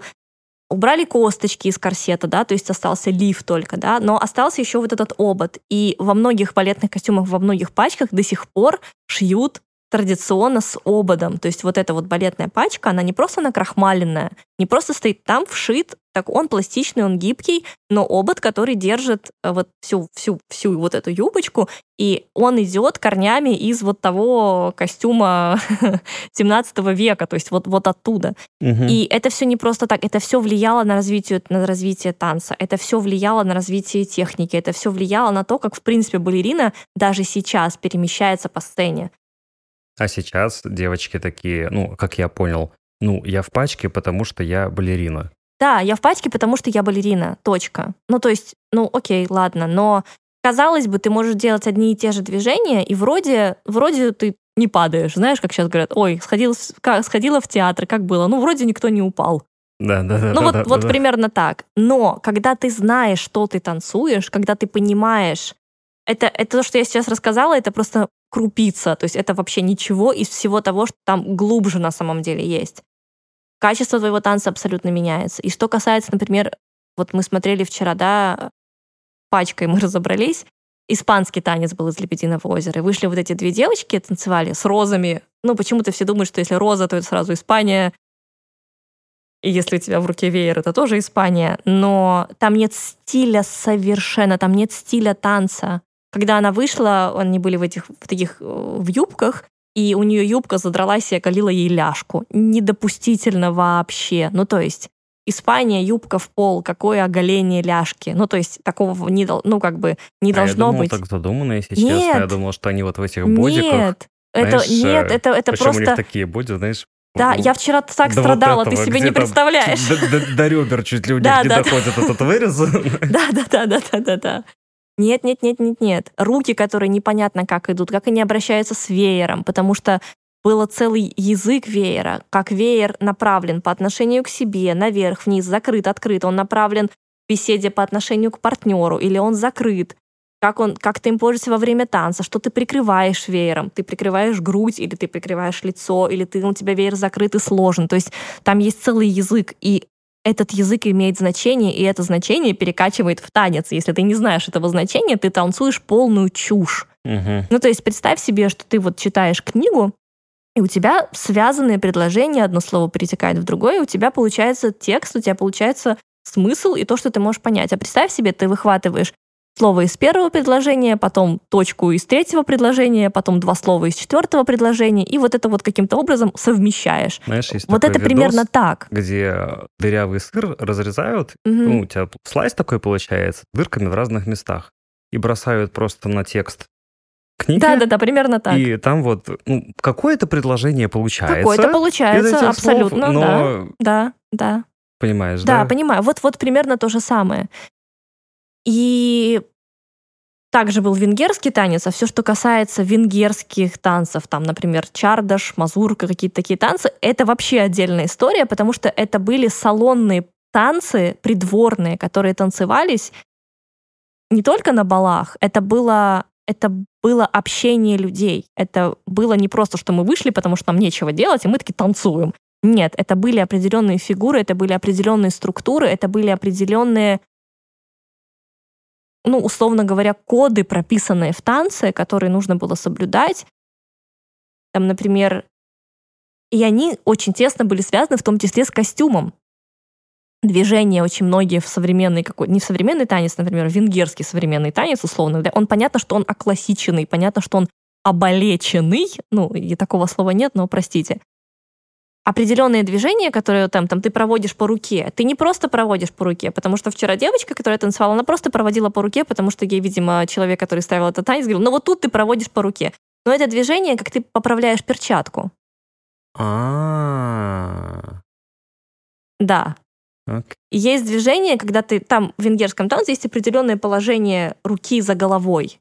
И оно не просто вот абы куда рука пришла, как будто ты втыкаешь себе руку в голову. Нет, у тебя, если ты знаешь историю костюма и историю вообще, как это все, как это все было, у тебя на голове традиционная относительно венгерского костюма шапочка. И твоя рука во время вращения поддерживает эту шапочку, потому что когда ты делаешь определенный тур, да, вращение, ну, как бы тебе нужно ее поддерживать. Знаешь, как шляпа, когда ветер дует, ты ее немножко придерживаешь рукой. Вот настолько. То есть вот эти все вещи, и, ну, ты понимаешь уровень моего страдания вчера, когда я на это все смотрела? Ага. И, ну, это очень печально. Если просто, мне кажется, если вы не понимаете, что вы делаете, лучше не делайте. Это как цитата на моем, на сайте, который, мы, который ты сейчас для меня делаешь. Я не думаю, ну тогда и не говори. Ну, да. Из Алисы в стране чудес. Ну вот примерно так. Это не какой-то, знаешь, мой снобизм, что вот я тут знаю лучше всех. Но просто есть вещи, которые, если ты их понимаешь, ну, и ты, ты... правда знаешь лучше всех. Нет, нет, нет, я не знаю лучше всех. Это очень неправильно думать, что ты что-то знаешь лучше ну, всех. Я не знаю никого, кто знает лучше тебя. Ну, это просто ты не знаешь. Всегда есть кто-то, так же, как ты говорил про математику, что у вас были ребята, которые понимали математику лучше, чем ты. Нет, это не про это. Это, это не, не, не про меня история. Это скорее история про то, что, ну, очень здорово и, мне кажется, важно понимать вот этот вот бэкграунд. Потому что, да, ты можешь делать, ты можешь надеть синие джинсы и белую рубашку, но если ты понимаешь какой-то бэкграунд, то это совсем по-другому. Ну, я, например, понимаю, почему Баленсиага такая. Угу. Потому что я, ну, читал историю дизайнера, угу. да, что он из такой семьи, и многим это отзывается, хотя на самом деле, может быть, они даже об этом не понимают, почему это им отзывается. Он донашивал одежду за старшими братьями. И почти вся его одежда, она всегда Оверсайз. была... Оверсайз но не по его желанию, угу. а потому что одежда, ну, была бедная семья, много детей угу. почему-то. Опустим моменты. Да. Как бы распределение ресурсов и вот это все. Но одежду покупали на вырост. Такое слово есть только, не знаю, в постсоветском пространстве, мне кажется, нигде больше не покупают одежду на вырост. И на несколько детей вперед. вперед. И оверсайз, весь вот этот 90-подобный оверсайз, он оттуда. Угу. От того, что у человека есть определенная память, у него есть определенные события, которые повлияли на него, ну, кардинально с точки зрения развития да, его личности. Но они, да, и сформировали его как дизайнера в том числе. Да, конечно. Ну и классно. Вот теперь ты любишь Баленсиагу. А я не ношу. У меня нет, что очень... у меня нет ничего Баленсиаги, но мне очень нравится их... Может быть, надо, может, клатч огромный тебе купить? Имидж, я бы сказал. Имидж. Ну, обувь у них омерзительная. Но, может быть, она ну, задумана, что она должна быть Неудобная? Не знаю насчет удобная и неудобная, она выглядит омерзительно. Может, ну, пойдем померяем? Да. Пойдем. Пойдем. Завтра пойдем в Баленсиагу. Ну, потому что она выглядит, как будто я бездомный. Ну, смотри, опять-таки, это, это дизайнерская штука. Да. Это как мы что-то видим, Она нам мне что-то может нравиться или не нравиться, но мы не обязательно должны тащить это в свою жизнь. То есть это опять-таки такой момент важный, отс- отслеживать себя и свой выбор от того, что вот тебе предлагают. Не, Я ее понимаю, просто, просто она мне не отзывается. Да, окей. Это знаешь, как... Ладно, я не буду приводить этот пример. Ну, приведи. Нет, нет, нет, я не Мы- хочу. Ну, мы его вырежем. 2.34. Я знаю, как ты вырезаешь. Ну, мы его вырежем. Ну, Как ты вырезаешь? Как этот? Как, как Бунин. Соколов? Ну, что, Дима, ну что ты уже сказала? Ну Давай ладно, говори. хорошо. Просто пример, который, ну, как бы он затрагивает тело человека, и я как бы, ну, очень всегда, ну, уважительно стараюсь от- относиться к этому. В общем, в чем была идея? Есть женщины с маленькой грудью, есть женщины с большой грудью. Так. У меня маленькая грудь. И есть женщины с большой грудью. И когда я вижу, что идет женщина с большой грудью, мне визуально нравится. Ну, то есть красиво. Особенно если какая-то там кофта. То есть по линиям, да, мне нравится. Я такая иду, блин, смотрите. Сиськи. Ну, то есть, да. Помнишь, как мы в самолете с тобой где-то Ну, это тумач было, это и слишком. говорю, Дина, смотри, Да, да, тя- да. тяжелое Там, вооружение. там очень тяжелое вооружение, там на, на грани вреда Ну, там здоровью, да. прям, Ну, Да. такие Но сиськи понимаешь, прям. в чем, понимаешь, в чем штука? Себе я бы, я, я довольна своей фигурой на 100% в этом плане. Ну, то есть я бы не хотела ее делать больше ни на грамм, ни на сантиметр. Потому что, ну, мне комфортно, мне удобно, я себя хорошо ощущаю в своем теле, мне нравится все в нем. Но визуально мне нравится вот как вот эстетически, да, мне нравится на это смотреть, но это не значит, что я себе хочу такое же. Примерно то же самое, наверное, и вот с какими-то такими моментами. Визуально мне нравится, но покупать себе я такое не буду. Ты видела, что сделала Ким Кардашьян недавно? Н- Нет. Она сделала бюстгальтеры с имитацией торчащих сосков. Оу. С э, слоганом «Даже если на улице жарко, вы будете выглядеть так, как будто вам холодно». У меня нет таких проблем. Мне всегда холодно, поэтому мне не надо такое. Я даже в Австралии мерзну, поэтому все хорошо. Ну да, ну это тоже такое. Это типа, что они как будто не носят бюстгальтеры, Да, да, да, да. но да. носят. Но носят. Окей. Раз уж мы затронули такую тему, я вот не ношу, мне кажется, уже лет 10, если не больше. Ну, мне супер комфортно. Мне... Да, я ношу белые майки иногда, и... Ну, Такие алкоголички. да. Ну, я вот сейчас в алкоголичке сижу. Ну, они белые, но алкоголичка. Мгм. Вот. Но это удобно, это комфортно, я себя хорошо чувствую, моему телу свободно. Опять-таки, да, это не какому-то, боже упаси, там, осуждению или чему-то кого-то другого, но просто выбор. И важно понимать, типа, свой выбор. Вот это, мне кажется, самое важное. И это, кстати, тоже, мне кажется, какая-то частица образования, частица вот этой вот кристаллической решетки, чтобы человек мог понять, принять, узнать, что его, а что не его в том числе. То есть, что причем что его, а что не его, даже с течением времени, потому что у нас меняются вкусы, у нас меняются предпочтения, у нас что-то, мы же живые, у нас все, все, все, все трансформируется. И, допустим, если 10 лет назад ты что-то носил, и тебе это нравится, нравилось раньше, сейчас это может быть абсолютно не актуально, не, не твоему, там, не знаю, са- самоощущению, мироощущению, региону, в котором ты живешь, ну, все что угодно. Вполне может быть, потому что ты или поменялся как человек, или ты эмигрировал, и у тебя поменялись вкусы, или Мгм. ты не эмигрировал, у тебя поменялись вкусы. Ну, все может э, повлиять на это ощущение, правильно? Ну да. Ну как, ты считаешь? Мы с тобой наговорили 2 часа 38 минут. Мне кажется, мы... Мне кажется, мы даже не начали раскрывать тему, Мне если кажется, честно. да. Мы можем об этом говорить еще часов 30-40, мне кажется, об этом всем, потому М. что столько всего. Потому что образование и иммиграция — это максимально широкая тема. Мгм. Да, ну, то есть мы можем, ну, видишь, со скольких сторон мы сюда зашли. Мы зашли тут и математику пообсуждали, и балет Конечно, куда без пообсуждали, математики. и fashion пообсуждали, и Бунина, прости И соски. господи, и соски, и Ким Кардашьян, и вот это все. Чего мы только не обсуждали в этом подкасте. Ну, это клево. Мгм. Мы будем закругляться, я думаю. Мгм. А мне кажется, что мы как по пообещали сделать э, двой двойную тему. Мне кажется, мы хорошо ее пощупали, хотя, видимо, не до конца. Но это хорошо, то не до конца. Это значит, что это все еще открытый вопрос без ответа. Ну, знаешь, как будто бы ответ такое. Как я вечно ною, что ответ ограничивает, а вопрос расширяет. М, Поэтому не будем ограничиваться, Не будем как ограничиваться. у Оскара Уайлда. Определить значит ограничить.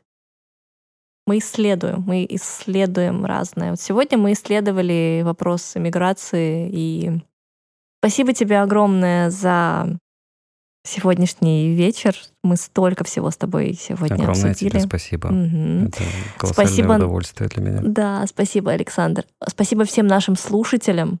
Спасибо, что слушали нас. Надеюсь, вы слушали нас эти Да, надеюсь, вы три часа. выдержали почти три часа нашей болтовни. Надеемся, что вам было интересно.